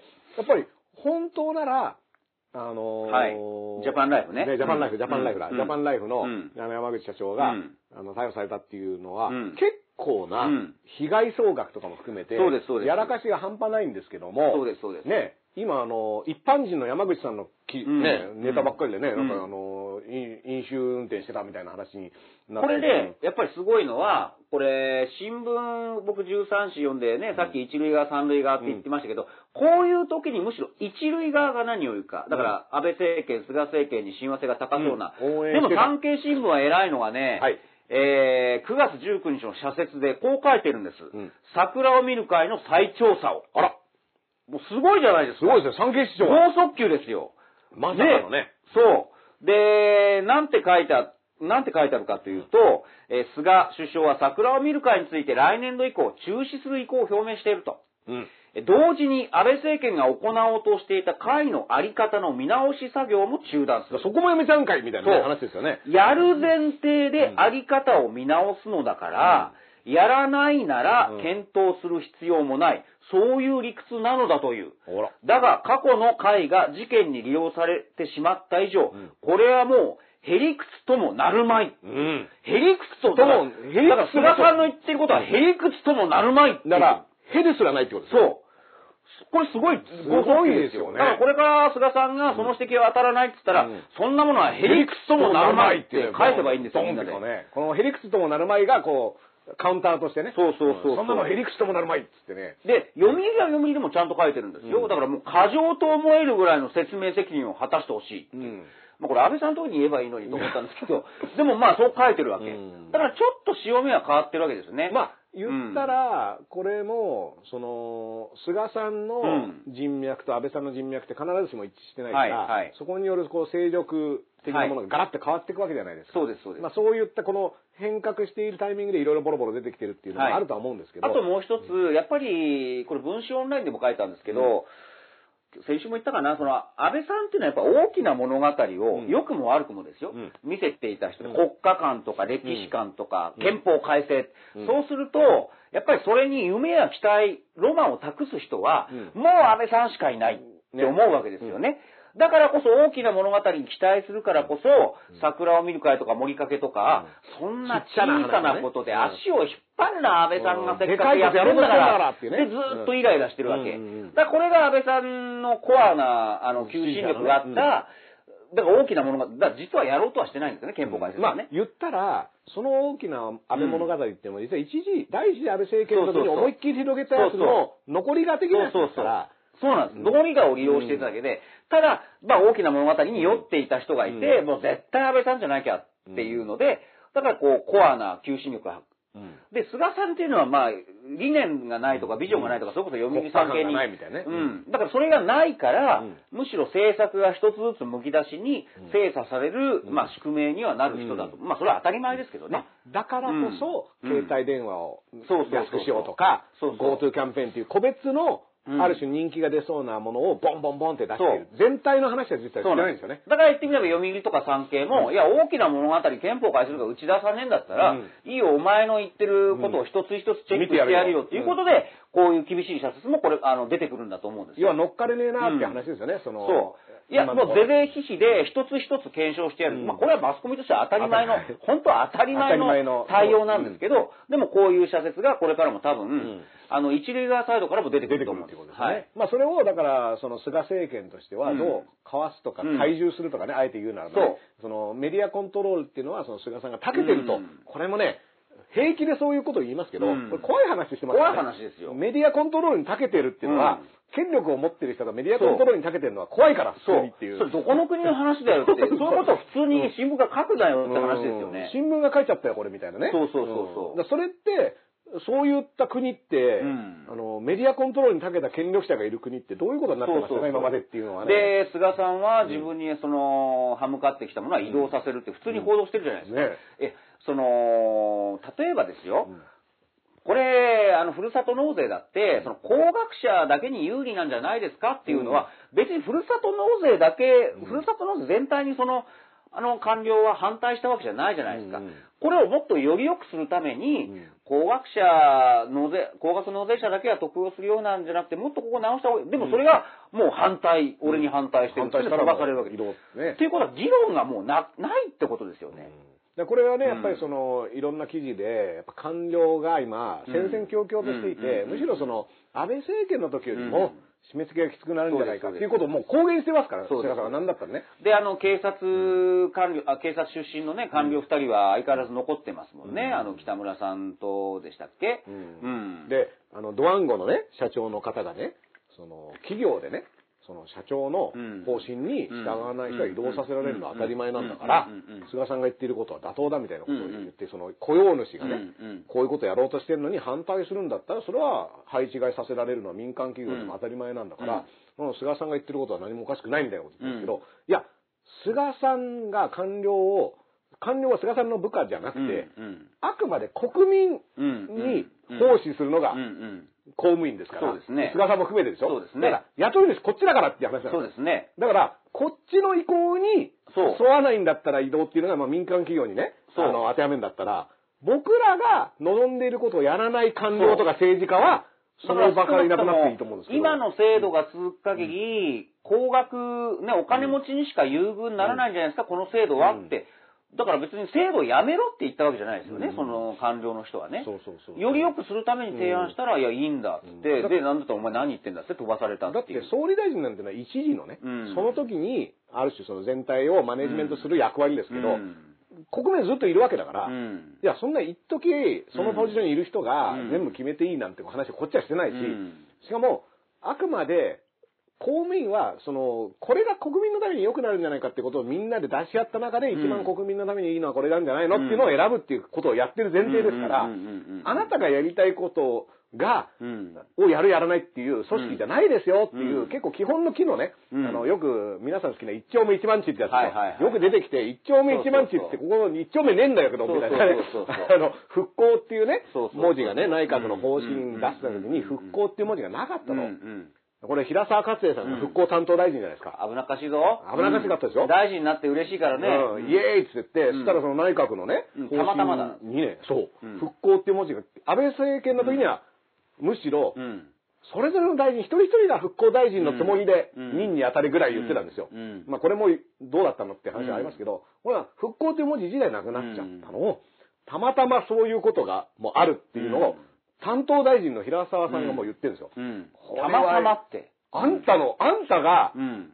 そこになんで入ってないんだ復興の字がって言わなきゃダメだろっていう話だし、だから、あんたもたまたま大臣になった人だから、ね。そうそうそうそう、たまたま大臣がたまたま、たまたまって言っちゃったたまたまって言っちゃったっていう意味で、で、じゃあ、復興って日本にとっての復興って、たまたまあったりなかったりする程度のもんなのかっていう、もうその時点でアウトじゃねえかっていうね、たまたまっていうわけは。だって、いやたまたまちょっと今東北のこと忘れてたんだけどっていう、いや、こっち毎日続いてるんですけどって話じゃないですか。うんうんうん。だからこれって、もういきなり、いきなりボロがいろいろ出てきてるっていうのを、まあ、これをどれだけちゃんと、まあ、特に、その、僕らがね、はいはいはい。あの、自分らの話されてるわけだから、これ、うん。たまたまとか言ってヘラヘラしてるけど、うん。結構僕はその時点で復興大臣はもうやめていいんじゃないのって思いますけどね。たまたまなったから、もうたまたまもうやめてくださいじゃあ、じゃあ、もう、じゃあ、たまたまあなたで当たっただけなんで、そうん、ちょっと次の人にまた、平沢たまたま勝栄ね。たまたま勝栄。たまたま勝栄たまたま勝栄さんがね。うんいいですよね。たまたま勝栄ちょっと可愛くてね。たまたま勝栄たまたま勝栄。なかなかあの、たまたま負けっていうね。うんたまたま負けとかね。負けてるっていうね。うん。だから、ちょっと可愛くなっちゃいますけど、そういうことが出てきちゃうんですよ。だからそういった意味では、うん。あれ？これって、民主主義ってなんだっけ？っていうことにもう一回ね、この菅さんタイミングで思い出すきっかけですよ。そう。です、そうです。もうなんかいろいろ偉そうにやってるけど、はいい、や、この人たち全員僕らが雇ってる、はい 代理人ですからね。そうですよ。うん。代理人のまとめ役が総理大臣ですから。うん。ね。民主主義って何か何っていうねかっていうと。ころは、もう一回、だから今、の松井市長もね、うん。素晴らしい定義を出してくれたじゃないですか。今度の、ね。お都構想の選挙で負けたら引退するっていう。うん。これ民主主義とか住民投票っていつから負けたら引退するルールになったの？そうそう なんかね、もうドヤ顔で出てましたよ。負けたら引退するみたいな。いや、だからもうあんたら一回これ負けてるやつだよって。そうそう。もう負けてる。負け、東京、大阪都構想、負けてますよねっていう。前負けましたよね、この試合っていう。そうそうそうそう。これもね、なんでこの負け試合もう一回やってんのみたいな。で、負けたら引退っていう、独自のルールを独自ルールをね。作ってらっしゃって、で、なんかね、俺を引退させたくなかったらみたいなモードになってるわけでしょ。そう勝手にしろって話ですから。どんどん大仁田化してきますけどね、もまあだから、そのそうで、大仁田引退だったとしたら、もうそもそも引退もしねえし、みう。たいなそうそうそう。話ですからね。大仁田さんだったらまあ7回ぐらいまではこっちも付き合うし、うん7回までいや、はね。でも、都構想で、え、またなんか引退かけてるまたみたいな。引退かけてるの？みたいなうんこれだから、そういう、んある種これって、もう脅しみたいなもんだし。そう、だから、負けたら引退するっていうのは、まあ、覚悟としてはいいけど、いや、その前に議論とか、うんその設定とか、なぜ今このコロナの中の11月なのかとやるか、のはね。その、コロナ来る前のからと構想ってあったわけですよね、構想はそれこそ。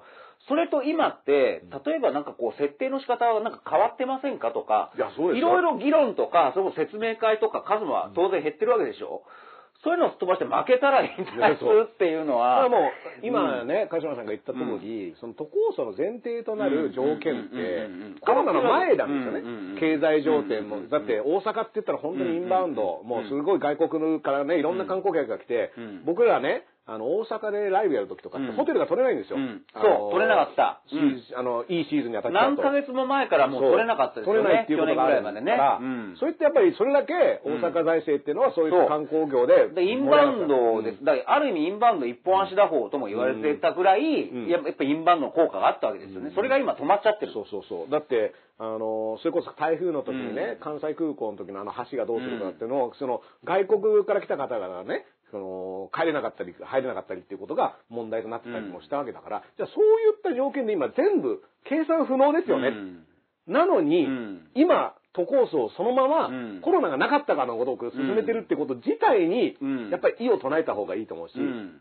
もうちょい後でいいじゃん、うん全然。ね、うん。それこそ V 字回復とかっていう前提で話してんだったら、じゃあ立ち上が、今になってもうみんな、うつ伏せになってる状態なんだから、うん立ち上がってからの話じゃないのっていうことすらも、うん。議題に乗らないで、でここもプロセスですよね。ううん。で、引退するみたいな話をしてて、むしろね、都構想に賛成してる人たちが、うん。もう、それこそ賛成してるからこそ今じゃないんじゃないのっていう。そうだね。ん。うん。だって、そうするとなんかこう、議論の正当性が、うん。なんかせっかくいい話だったのに、そうそうそう。なんかコロナでごまかしたみたいな。もっと堂々と議論してやればいいのにっていうのは、うん。むしろそれこそ賛成側の方からね、うん。出ていいと思うんでいね。やだからうん。それがね、うん。あのー本当にどんな問題でもそうなんですけども、今それやることなのかっていうことはいろいろあって、で大阪都構想は僕はやっぱりねそのカンタのもんだと思うんですよ。うん。うんで、うん。大阪の感染状況っていうのもうん。結局通天閣の色変えたりとかしてましたけど、別に楽観できる状況じゃないじゃないですか。だから、そういった意味では、まずはそこをどうにかする、しなきゃいけない。だって、異星人の話とかも、うん。うん。雨がっぱの話とかもね、うん。これコロナ対策ですよ、大阪の。そういったものを、がどれだけあの効果があったのかとか、そっちの方が今、喫緊の話題としてあるべきだと思うし、そうですね。あと、うん。これもね、河野太郎さんね、うんツイッターでですよ、うん。その今後、うん。国の役所に地方のね、あのー役員をうん。国の組織で働かせるみたいなことを、ツイッターでバーってうん。打ち上げたら、うん。あのー大阪の吉村知事が、あの大阪から送りますみたいなことになって、で、ツイッターでなんか、その、国の、まあ、官邸の中に地方の役役人をうん。雇っていく。で僕ねこれ自体はね、うん。全然いいと思うんですよ、うん。むしろ、うん。で、これによって地方と中央がつながるパイプができて、うん。情報共有ができてとか、いろいろいいことがあると思うんですけど、まあ、ツイッターで言って、それ吉村知事とかツイッターで乗っかって、うん。で、あの、山本一太さんって群馬の知事、うん。これも自民党の若手議員でねあの、バンドとかやってる人なんですけど、この人も群馬からも送りますみたいになって、ええ。なんか盛り上がってるんですけど、えあれこれって、全国一律いろんな知事いますよ。大村知事もいるし、そうですね。玉城デニー知事もいますよ。みんなに平等にこの施策っていくんですかっていう疑問がにわかに湧いたんですよ。うん。ツイッターでぶち上げて。ツイッターでぶち上げたってことはブロックされているうん。畠山さんみたいな人とかは、うん。僕だって見れない。うん。鹿島さんも知らないわけですよね。うん。初耳です初耳みたいなね。で、うん。これってじゃあもう、その中央官邸と地方自治って、うん。なんか限られた人たちだけなだけの、うん。これさっき言った菅さんとかの GoTo キャンペーン全部一緒だけど、得する人と得しない人がパコン分かれるようなことをそうそうそう。やっちゃってますよね。あと、ふわっとしたやっぱり SNS、あの、ブルーインパルスと同じですよね。見てくれ太郎って、あの、うん。目安枠もそうだけど、やってるぜみたいなそこでやっぱりなんかこうね、うもうわちゃわちゃするっていうのはね、うん。これね、僕は今のところまだ河野太郎さんにブロックされてないんですけど、これはね、あの僕の存在感の問題ですから。これ、でも、あのーそういったことをやるときに、いや、それって別にその、党派性とか関係なしにうん。やるのっていうのが、うん。やっぱり疑義が持たれちゃうんですよね。そうですねいうやり方すると。だそうって、ね。ブロックしているうん人がいる場所で発表してるわけだから、その時点で全員に伝える気ないじゃんみたいな。例えばそこでですよ、うんまあ僕はともかく畠山さんとかね、そういうジャーナリストの方が見れないわけです、うんその議論を。うんで、それおかしいなっていうのに関して、例えばクソリップは送らなくてもいいけど、あのー引用リツイートでこれ、自分のね、人たちの問題提起ってできないわけじゃないでか。ですきないですよ。うん。だからすごく、だからそれが情報力、うん。発信が強いっていうふうにまとめちゃっていいのかって話だ。ようん。全部自分のいいようにいいように進めてるだけでさ。で自分のね、話を聞いてくれる人にだけうん話すっていうのは、そう。それこれ情報発信力が強いっていうのみたいな。そうそうそうそなんかすごくね、あの、まあまあもちろんだからホームに巻き、あの、ホームグラウンドでしか勝負しないみたいなね。うんうん。いやそういうことですよ。それは、言い方はもう少し、あの、うん。いろんな言い方があるはずですよねっていうことを、う。うん。で、これを、例えば、本来じゃ三塁側とされているようなメディアですら、うん。同じ前提に乗っかって言っちゃうでしょ？うん。情報発信力が強いとされるみたいなね。いや、だけどそれってすり寄んないと話聞かし聞いてもらえないみたいな状況になってませんかっていう。そう。で、実際すり寄ってる節がうんメディアの側にもあるっていうのがまあね、昨日の報道ステーションとかを見ると、あれって、いやー、危険ですよ、本当に。うん危険。うんだからそれが、あの、でも、運がいいことに、それも少なくとも今の日本の状況では、それも可視化されてますから、やっぱそれを踏まえて判断するっていうのを、まあなんだったら、うん。大手メディアがやってくんないんだったら、うん。もう僕らがやんなきゃいけない、うんいうことになっちゃってて、ああ、大変だなとは思いますよ。いや、だから本当に河野さんがこれから首相候補、いいじゃないですか、どうね。でもやっぱり、得意なものにやっぱり穴があると思ってて、やっぱり SNS でこれだけ自分のクソリップをブロックしてんじゃないんですよ。ひ自分で探して、エゴエゴサーチして批判をブロックしてるわけです。畠山さんとか。で今ならね、うん。それこそ、あの、自分がフォローしてる人以外は返信できないようにする機能うん。がついた、うん。ついたわけだから、うん。いいじゃないですか、それ使って発信すそうそう。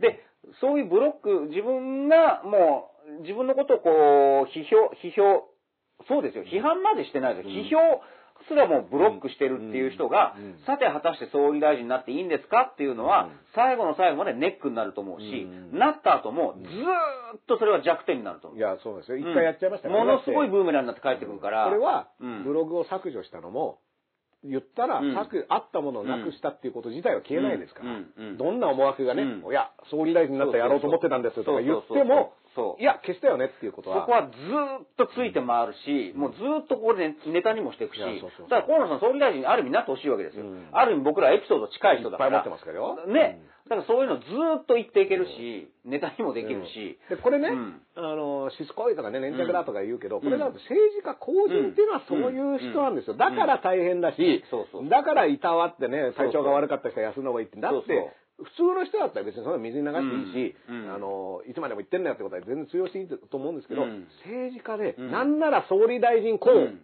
ね、そっていう人は、うん。それぐらいの覚悟でやんないとダメなんですよっていうことを、そうそうそう。僕ら程度じゃなくて、本当はメディアがもっとやれやって話なんですよね。だから目安箱って言ったって自分を慕ってくる人の意見だから、うん。それ世の中の意見じゃないですよって話ですよ。目安箱情報だってブロックされてる人は知らないわけだから。うん。そんなことあったんだみたいな。ね、うん。あのそこに箱があったことすら知らないっていうね。で実際に一番困ってる人たちにそれどれだけ届いてたんですかっていうねつうか縦割り110番で困るっていう、何が困って誰がどう困ってるんですかみたいなところもよくわかんないから、うん。であの自民党のね、うん。あの小野田公議員あー。があの政治家でもこれ目安箱にと入れていいのかなみたいなことをつぶやいて、えこの人たちのためのものなの？みたいなね、うん。自民党員だったら直接会いに行って聞けやみたいなそうそう。それも、だから SNS を前提とした、まあまあまあ、受けの、まあね受けネット、ネットコミュニケーションですよね。うん。ネットで言った言わないってね。あの、そういう話になってしまいますから。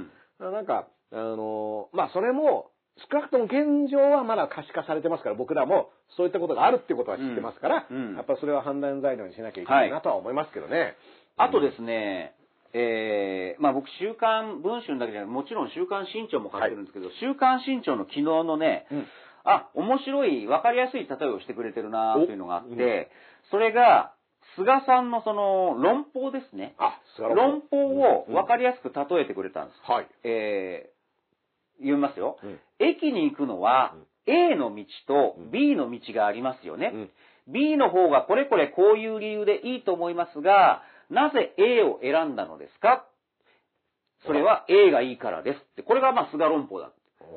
これ、わかりやすくないですか？だから、B の方、B を選んだ理由を聞いてるのに、うん。なぜ A を選んだのですか？まあ、A の理由を聞いてるのに、A がいいからですって答え。いいからですってことね。いやだからこれ何が良かったのかって話だよ、みたいな。そう。だから複雑、だからあのーそのまま返してる。んだアエラではこれシャッターを閉じてる論法だって上西教授かなんかが例えたんですが、うんそうじゃないですか。で、他にも例えばあなたに答える必要はありませんとか、そんなことはありませんとか、うん今答えた通りですっていう。うんこれ結局、なぜ A を選んだのですかって聞いたのに、A がいいからですって、そのまま大返して答えるってことは、うんやっぱり乱暴な言い方じゃないですか。うんこれって相手の問いに答えてないし、うん説明しないし、強引さで、やっぱ公人はやっちゃいけないと思うんですよ。この身長の例え。うんただ一つだけうん、一つだけですよ。うんこれが功を奏す和法、あの場面っていうのがあって、それはやっぱり逆手にとって利用できるのは、これ恋愛だけなんですよね。うん例えば、じゃあ、駅に行くのには A の道と B の道があります。あなたは B を選んだ。うんあ、あなたは、えー、なぜ A を選んだのですか、うん ?A を、がいいからです。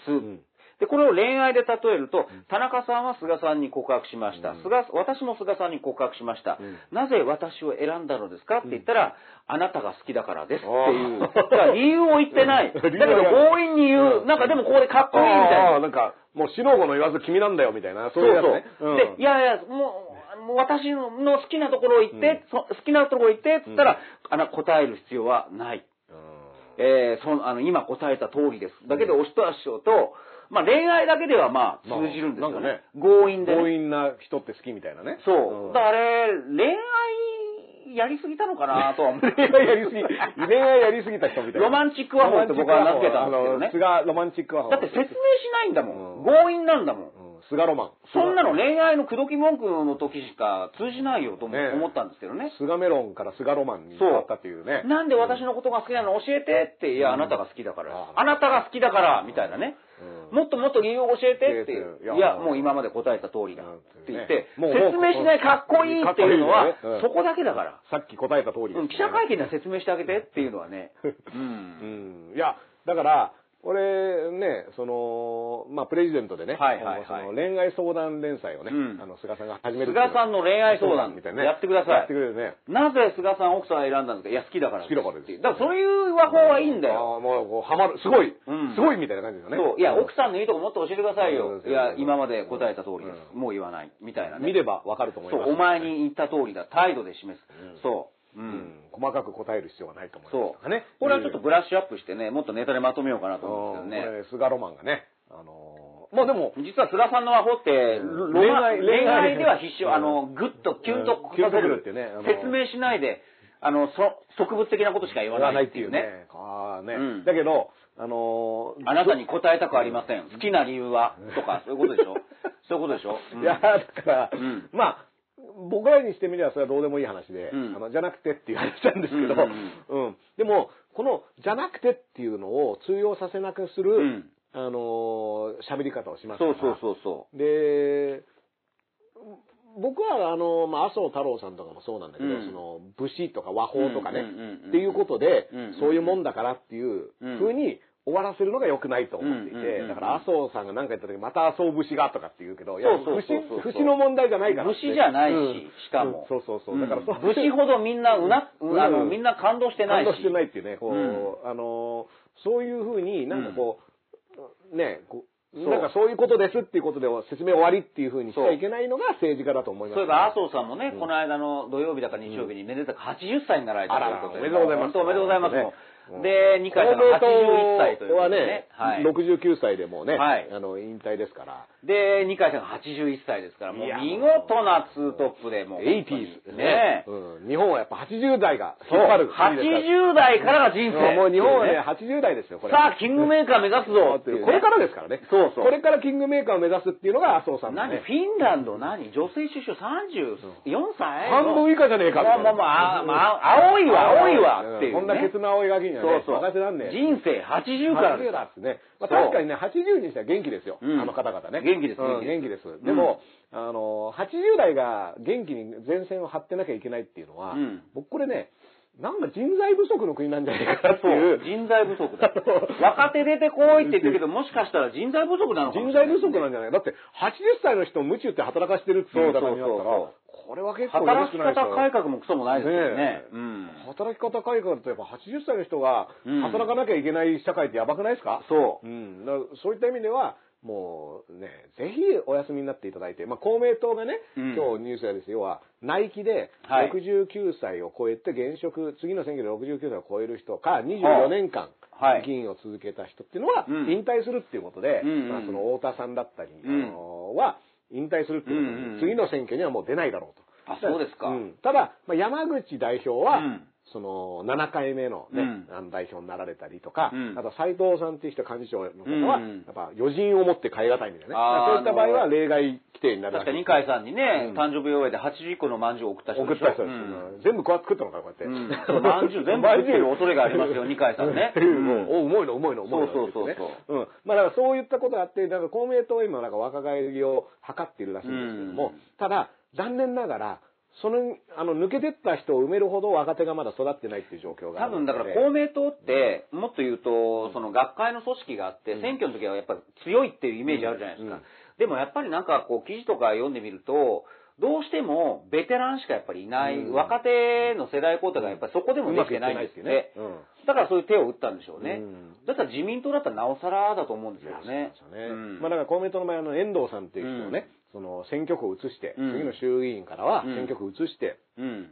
で、ある種そこを軸に戦いたいっていうことがあるらしいから衆院選をうん。先にやられちゃうと、うん。自慢がうまく作れないっていう事情もあって、うんその解散総選挙に関して難色を示しているみたいな記事は割とね、うんあの、春ぐらいから出てたんですけども。そうですね。で、公明党はやっぱり都議選を重視してるというので、来年ですか。来年のだから4月ですよね都民ファースト、都民ファーストの会がどうなるか。そうそうそうね都民ファーストの会何人ぐらい受かるんですかね、次いねやー、すごいですね。なんか罰則案をね、うんコロナのあの対策もしてないやつに罰則案も検討みたいなことしてるみたいですけど、うんこれどう、ね、そう。それで言えば小池さんとあの菅さんがね、あの、一昨日ぐらいにね。会談してね、うん。で、お互いグータッチしてる。グータッチ。その写真がもう本当にぎこちなくてですね、こんな顔でこうグータッチして。なるべく顔見ない笑顔が固まって、うん。だからこれね、だからハリボテっていう映画でもね、はい。あ、嘘ついてる人ってこういう顔なんだなっていう学べる映画でもあるんですけど、うん。あの菅さんと小池さんの写真って、あ、本当に嫌いな人同士がツーショットこういう顔になるんだなって無理やり撮らされると勉強できます。本当にお互い引きつってるんです、顔がこうやって。もう、うん小池さんなんでマスクしてんのに分かりますからね。そうそうそうマスクしてても、。そううん、あの、表情が分かってしまうってい。あれいいですねなかなかない写真ですよ。そうそうそうそうんでも、その、小池さん、菅さんもね、うん。言ったら、安倍政権とうん。折り合いが悪いっていう話っていうのとは別で、うん。まあ小池さんに対して安倍さんが苦手意識を持ってるから前からね、うん。あの、その、それこそ小泉政権の頃から、安倍さんはどうも小池さんは苦手だってっていうのはあるらしいんですけど、実際に、いわゆる面と向かって小池さんを批判してるのは菅さんですからね、うん。官房長官時代に。東京問題だ。って言ったのも菅さんだし、はい。なんだったら玉城デニー知事に対しても、うんうん。その辺野古問題とか県民投票、あれはうん。安倍さんというよりは菅さんが、そうなんですよ。あの、粛々と進めますと。沖縄に対してね。沖縄に対しては言ってきたわけで、うん。でそれって総理になったら、うん。いや、安倍さんの時はいろいろあったけどって、いや、あんただよって話だから、うん。そうそうそう。これ、一番実行部隊だったじゃないかあなたが言ってたからっていう話だし、これ日韓問題でもね、うん。あの、ムンジェイン、うん。昨日あの一昨日ですか。大統領とね、うん。その、菅総理で会談した時に、うん。でも、うん。これも日韓問題の会見も、うん。基本的にその発信をしていたのは菅さんなんですよね。そうです、。そうです、そうです。仕切ってたんだから。仕切ってたのは菅担当さんだったんだから。うん。だから、急に総理大臣になったから、もちろん、うん。あの、今までの態度は変えないっていうことを改めて確認してるっていう意味では、全うん。くあの、日韓問題がいい方向に行くっていうことではないと思うんですけども、でも、いや、そもそも、あなたが言ってたからねっていうのは、これは別に裏回ししてたよねって、あのひな壇でねうんってね。うん。いやもう全部し、あの、最終的に、うん。その、見出しになってたものも、菅さんが何々言ったってことだったわけだからうん、これって、今後も、うん。あの、総理大臣になったから、チャラねっていう話で、うんこれだから、チャラになってないのが小池さん、菅さんのやっぱ写真ですよね。ね。うん。明らかにチャラになってないみたいな。うんで、言ったら GoTo も10月の終わりぐらいから東京も含まれますよみたいな。10月うんで、かつ都内の移動に関しても5000円ぐらいね。うんなんかうん補助出しますみたいな。都内で泊まった場合、まあね。うんうん、で、この GoTo も7月の段階で東京排除っていうのがうん、うんどういう、うんうん。うん。どういう、これあの、の。全国休校と一緒で、本当そうなの。東京だけ、うん。コロナがうん拡大してる、感染拡大しているからっていう理由は分かりましたけど、うん。それって首都圏の話じゃないんですか、そだって、横浜、千葉、埼玉の人たちって東京に出勤してるし、通学してたり、遊びに行ったりしてるわけだから、そこってなんか東京だけ取って、うん。ここダメですっていう、うん。あの、科学的根拠ってあったのっていうのは、やっぱり未だに僕わかんないし。だからそこは制作の裏側の人間関係をどうやら見ると、ん小池がうるせえから、小池が嫌いだからっていう、そこだけ小池、小池がいろいろ。で、うん。隣のうん神奈川。うん。まあ、横浜が自慢の菅さん。そうです、そうです。だから、神奈川は GoTo キャンペーンで絶対に外せないっていうのが、で、千葉もそう同じですよね。ううんん。千葉もなんか菅さんそう菅さんがこう、抑えてる。うん。でも、それって、本当に感染症対策、うん。国民のためにうん。東京を排除したっていう説明がさ、成立しなくないですか、それって話だから、そうそう。これって、やっぱ GoTo キャンペーンうまくいったいかないとかって言った時に、東京排除したっていう理由は、うん。いや、僕は別に入れなくてよかったと思うし、うん。なんだったら、うん。全国遅らせてよかったと思うんですけど、うん。でも東京だけダメって言った理由っていうのは、やっぱこれ説明責任はかなりね。だからこれ、この番組でよく言うけど、政策も大事だけど、政局っていうかうん。人間関係のドロドロもあえて見ようっていうのはうん。そういうとこで、うん。それを見てると、あ、小池さんが嫌いなんだなっていうのはわかるけど、うん。でもそうは言っても表向きね、うん。じゃあなんで外した理由っていうのはどういうことなんですかっていうのは言わないとダメだよね。東京であ感の感染拡大してるっていうのは、うん。でも、その時東京だけじゃないですよね。そう、だから東京以外の近場、うんその、千葉とか、うん神奈川とか埼玉はなんで OK なんだっていうのがわかんないですよね。だってもうね、柏なんて東京の真隣ですよ。うん言ったら。だから、そういった、あのー細かいけど大事なことっていうのがいろいろ説明されてないっていうのも、うんあ、でも仲悪いから、じゃあ仲悪いからでこれ決めてたんだっていうのが、それをのをどう判断するかですね。うんえ、じゃあ知事と仲悪かったら、そううん。いきなり全国的な政策で、うん。その仲の悪い知事のところだけ不利益を被ることになるんですかみたいなそうそうそう。ことにもなるし。だ。それさっきの飛ばされた役人と同じで、うん。あでもそういう人事政策じゃんってなってきちゃうわけだよね。見られちゃうわけだよね。うん。だから何もいいことないぞっていう話もありましたよね。うん。だから、あのーなんか、あ、あのー今の話とかも、はいはい。その公明党と自民党の話とかも、うん。まあ、いろいろ、まあ、政局っていうのも動いていて、で政局があってこその、その土壌の上で政策が実は立てられているんだっていうのも、やっぱりこの番組ではね、そうそうそう答え合わせ的に繋がってってるっていうのも岸田さんの30万を二階さんがひっくり返したって、うん。で10万になったっていうのも、あれは政策で言うと、そりゃそうだねっていう話にもなるし、やっぱり裏には岸田二階っていうのもあるし。で、こひっくり返のうん。岸田さんのね、うん。いろんな政策の中で、そのうん。家賃補助っていううのがね、ん。あの、打ち出されていて、うん。まあ、要はその、店舗で家賃を払わなきゃいけないのもコロナ禍でね、うん。それがある種の負担になっているから、家賃補助をするって言って、うん。結構な予算をそこに2兆円とか当てたんですけど、うん。これも6%しかまだうん。進んでないらしくて、うん。それは申請がいろいろ面倒くさすぎて、うん。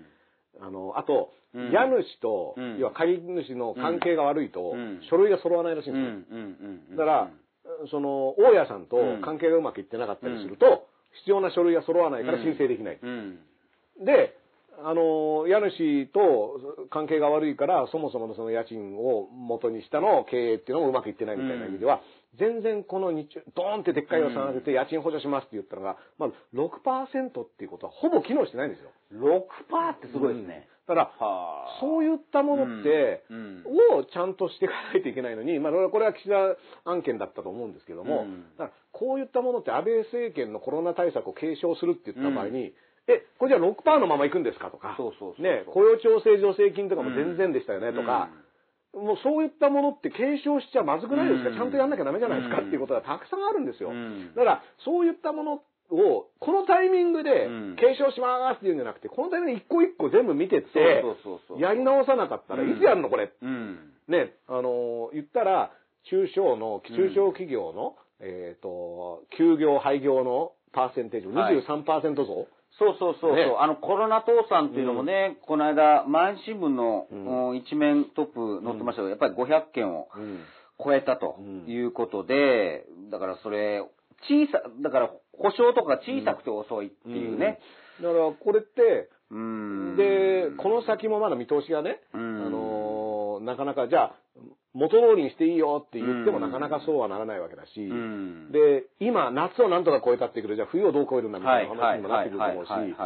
で、その、夏超えれたのは、うん。例えば、その、商売のメインがうん。冬にあるような企業は、うん夏の間はそもそも大丈夫みたいなのが今後はね、あの、夏場にがっちり商売してるような人たちは、このコロナ禍、めちゃめちゃダメージ大きかったと思うんですよ。うん。それこそ海の家とかやってる人でもそうだと思うし、うん。いや、アイスクリーム作ってるとかでもそうかもしれないですけど、細かく言うと。でも、夏場商売のしてた人たちは今すごい大変だったと思うんですけど、今後じゃあ冬の商売をする、じゃあスキー場をやりますとかね、そういった人たちっていうのが、今後コロナ禍のタイミングで、去年と同じような商売ができるんですかっていうと、うん。これはまた厳しいことになるんじゃないですかっていうのは当然考えられるわけで、それをじゃあ、安倍政権のままいったら、全然そこ同じこうダメージ食らっちゃうじゃないですかっていう検証を、うん。どのタイミングでこれうん、継承なんて言ってるけど、うん。ここうまくいかなかったってことをやんないと、うん。何にもこう、なんだろう、対策打てなくないですかってまあ、いう、じ自助ですからね。うんまあ自分でやれって話に結局、あ、言ってたみたいな。ね。うん。あ、言ってた。自分でやって、ダメだったら、うん。友達に助けてもらって、そうそうれでもダメだったらうちら出ますから、みたいな、順番ね、うん。自助、共助、公助で最後ですからね、国はね。俺、竹中と肩組んでるぜって、共助だぜって。時の子がそう言ったからって言ってね。ダメな競争弱いやつはあの、のたれ死んでよしみたいな、うん。あの、方向で行きますっていうことをね、ある種宣言はされちゃってるから、だからそれで7割で迎えちゃってるわけですよ。やったーそうですそれをね。だから大丈夫か多いって話なんですけどね。まあ、それに対してね、あの、野党がどうするみたいな話もあって、今日ね、見たの山尾志織さんがね、うん。東京選挙区、東京比例でしたっけ？比例の1位に単独首位になるっていうね。国民民主党でしたっけ？うん国民民主党ね、うん。あのあそっか国民民主党の名前は変わんなかったんだとか、うん。そういうのすらね、うん。ちょっとね、うん。ピンときてなかったんですけども、でこの山尾さんっていう方はですね、うん。地元のねうん。あの国民民主党の方と仲が良くないっていうね、はいはいはいあ。のなんかすごくいいことのように東京進出してね、ええ。あの統制を拡大してほしいみたいな説明したけど、ええそもそも論として、ええ。地元の国民民主の人と折り合いが悪いっていう、うん。実はそういう裏話が。そうなんですよね。だこれも政局話になっちゃうけど、なんか、いや、これってでもなんかいいことみたいに言ってるけど、うん。地元でやったら負けそうだからじゃないのっていう話になっちゃったりなんか、こういうのって、出てきたものだけを見てるとちょっとわかんないですけど、やっぱりそこ、の裏をこう見たいですようん。ね。やっぱりそのしがらみとかね。ううん。まあね、あのー玉木さんはね、うん。まあ、なんだかんだこの野党が合流してどうのこうのとかっていうのも、いまいちピンとみんな来てないまま、うん。別に特に変化なしみたいな感じに受け取ってると思うんですけれども、はいまあ、次の選挙で、ある種その辺が正念場になってくると思いますから、玉木さんの動き方に関しては鹿島さんとかもね、この番組で結構紹介してると思うし、ええまあ、きっと出るか果たして化けるのか、ううん。ん、振り子の論理がね、うん。動くのかどうかっていう。で、でももう一つ僕思ったのは、新しい立憲民主党、これもね、ややこしいですよ、名前変わんないから。うん新しい立憲ね。新しい立憲と新しい国民みたいなね。で、これに関してはその共産党が、その、閣内閣外問わずに、あの、政権を取るつもりで協力したい。実を言うと、今まで民主党って、民主党って言っちゃってましたけど、民主党でも民進党でも、まあ、前原さんとか含めて、共産党とだけは絶対組めないっていう人たちがかなりの数いましたよね。うん。で、今回の合流って実は何だったかっていうと、うん。共産党と組める体制にはなったんですよね。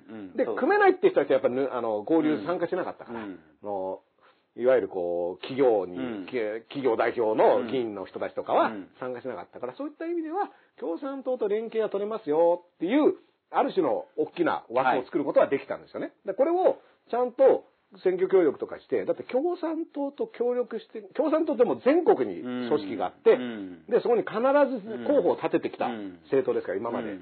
だからそれが、あの、共産党と組むことによって立憲っていうのが、ある種ちゃんと協力できるんだったら、うん選挙には強くなる可能性はあるんですよ、ね。そうですね。で、これをね、野合だとかね、うん。あの、せ理念が合ってないじゃないかっていうけど、それは自民党と公明党がくっついてる時点で、うん。その指摘は当たらないっていう、はい。ずっと20年ぐらい前からや20って年前からもうその指摘は当たらない、じゃないと、あの、うん日本会議の人たちとうん。創価学会の人たち一緒にやってますよねって話になるから、そうそうそうん。だからこれはうん別に共産、で、共産党っていうのに対するアレルギーっていうのはもうずっと日本、あの、持ってる人はいると思うんですけど、本当に最近のそれこそね、あの、日韓現代さんがね、次の総理は小池だって言った時に、うん。ゆり子かと思ったら秋田だったみたいなね、ううん。ん。そういった意味では、言ってる内容だったり、あるいはその森友とか、うん。その、今までの桜とかもね、どこがじゃあ、ちゃんと調べて、そうそうそうそう。赤旗のなんか調査能力とかすごいですよね。うん。結局、うん。で、あれじゃあデマだったのかっていうと、うん。それは本当だったじゃん。そうそうそうそう。ね、田村智子議員とかがうん。質問したのって、あれ、そう全部やってたね。全部本当でしたよね、うん。とか山添拓議員とかね。だから、そういった意味では、うん。まあ、ある種野党的な、うん。あの、組織作りっていうのは、うん。もしかしたら、うまくいったのかもしれない。うん。あの、住み分けっていう意味。だって、うん。細野豪志さんとか前原さんとか、絶対共産党とはやれないっていう人が、ある種民主党の中核にもいたわけだけど、まあ、そういう人は出てって、うんなんだったらい、あの、維新と相性いいと思うね。そうですね。そういう人たちはね。そうですね。だって維新は本当に共産党嫌いだから、うんで、それは関西の状況とかもあると思うし、なんかそういったいろいろ背景はあると思うんですけども、でも、まあじゃあ立憲民主党が組めるよねってなった時に、じゃあどこまでそれをちゃんとやれるのかっていうのは、うんこれ枝野さんの腕の見せ所なんじゃないかなっていう。いやーもう本当そうですよ。ううんん。C さんとかはね、うん昨日ぐらいに、うんあの、ぜひ協力してやっていきたいっていう。うんだ共産党の方がいつも言ってるってのもおかしいじゃないですか。そうそうそうそう共産党って誰とも組まないで、独自路線で、それが一つのうん象徴、シンボルだったのにね。もう今一番やりましょうよって言ってるのは共産党っていうのも、名前とか変えるのかな、そのうちね、うん共産党とかってね。ねだから、うんまあ、もうでも共産主義ってものはないですから、あの、日本にはね、うん。あの、世界で見ても、うん。言ってもじゃあ中国共産党がって言ったけど、あんなね、うん。ゴリゴリの市場原理の国ないでしょみたいな、うん。アメリカと対抗しちゃってるよみたいなレベルですからね。うん。共生党とかどう？ね共に生きるって今っぽいじゃん。ね。うん。うん、だから、まあそういったね、うん。あのー世代交代っていう意味でも、公明党は今、だから若返りが今すごく苦労してるっていううん。反面、共産党は実は結構若手議員がね、いますから、30そうですね。代、40代やり手がね。うん。うん。だから、あのーそういった強さもあるんじゃないかな、みたいなのもあるし、うん。どうせ、これ、うん。よく鹿島さんが言ってたけど、岸田さんの時も言ったし、ええ。玉木さんの時も言ったけど、今、野党全体に対しても、誰も期待してない。支持が全然伸びてない。なんか笑われてるし、でもそれってチャンスチャンスなんですよね。うん。誰も振り子の論理で言うとだったらね。うん。何やっても大丈夫だから、うん。思い切ってドーンってやれば、もしかしたらこう、ブーンって、それは、その玉木さんだけじゃなくて、ある種野党全体に対しても今、そうそうそうそう菅7割っていうねそうそうそうある種極端な状況になったら、これがバンってひっくり返ったら、そう。思いっきりだからある種ある種の前振りかもしれないですよ。うん7割って言ったら。7割もいっちゃったら逆に怖いよね、うん7割。7割やべえの、俺何もやってねえけどって逆に焦ってるかもしれない。そうんとだからね今すごくね、うん菅さんなんかその、ピンポイントポピュリズム政策みたいなね、うん。携帯電話安くしますとか、うん。不妊治療がとかっていうことをやってますけど、これ全体図ない、なくないですかみたいなところが、やっぱり焦りっていうかね、いや本当そういうことうん。7割に見合ったことをやんないとっていううプレッシャーが実は今かかってると思うんで、これはある種のね、動きとしてチャンスだと思うんですよね。ちょっと面白い感じですね。ねえ。まあまあどうなるのか。ね、うん。選挙がどうなるかね、うん。わかんないですけども、うん。まあでも、臨時国会をようやくですよ、うん。こんなあの政治的空白はいけないとかね、はいはい。コロナ対策が喫緊の課題だって言ってる割には国会をずっとやってなかった自民党さんがですね、はい。あの、森山国対委員長がどうやら10月の終わりぐらいには臨時国会やるんじゃねえかみたいな。ということは、10月の解散、11月の解散とかは、まあなんかないのかな。ない可能性が出てきたのかもしれないですね年明けとか、まあいろいろ話が出てますけどね。これだけコロナ対策をやんなきゃいけないって言っといて、うんうん解散総選挙は明らかにおかしいですよね。そう。で、党員党友最初カットするって言った手前ね。うん、なんで、じゃあ、うん党員党友は選挙させないけど、そうそうそう国民全員で選挙だみたいな、そうそうそうこれも整合性が本当は取れないですからね。うんうんだから、うん、そういった意味では、もしかしたら一応ちゃんと話し合いのテーブルにつこうとしているのと、ね僕はやっぱり7割っていうのは本人たちも意外だったと思うんですよ。うんあここまで順風満帆でスタート切れるんだったら、うんうんあの慌てて解散とかしなくてもいいっていう。確か鳩山さん以来た鳩山さんと似たような数字似たような数字だねだからそれ、まあ不吉じゃねえかはい、鳩山さん早かったよ。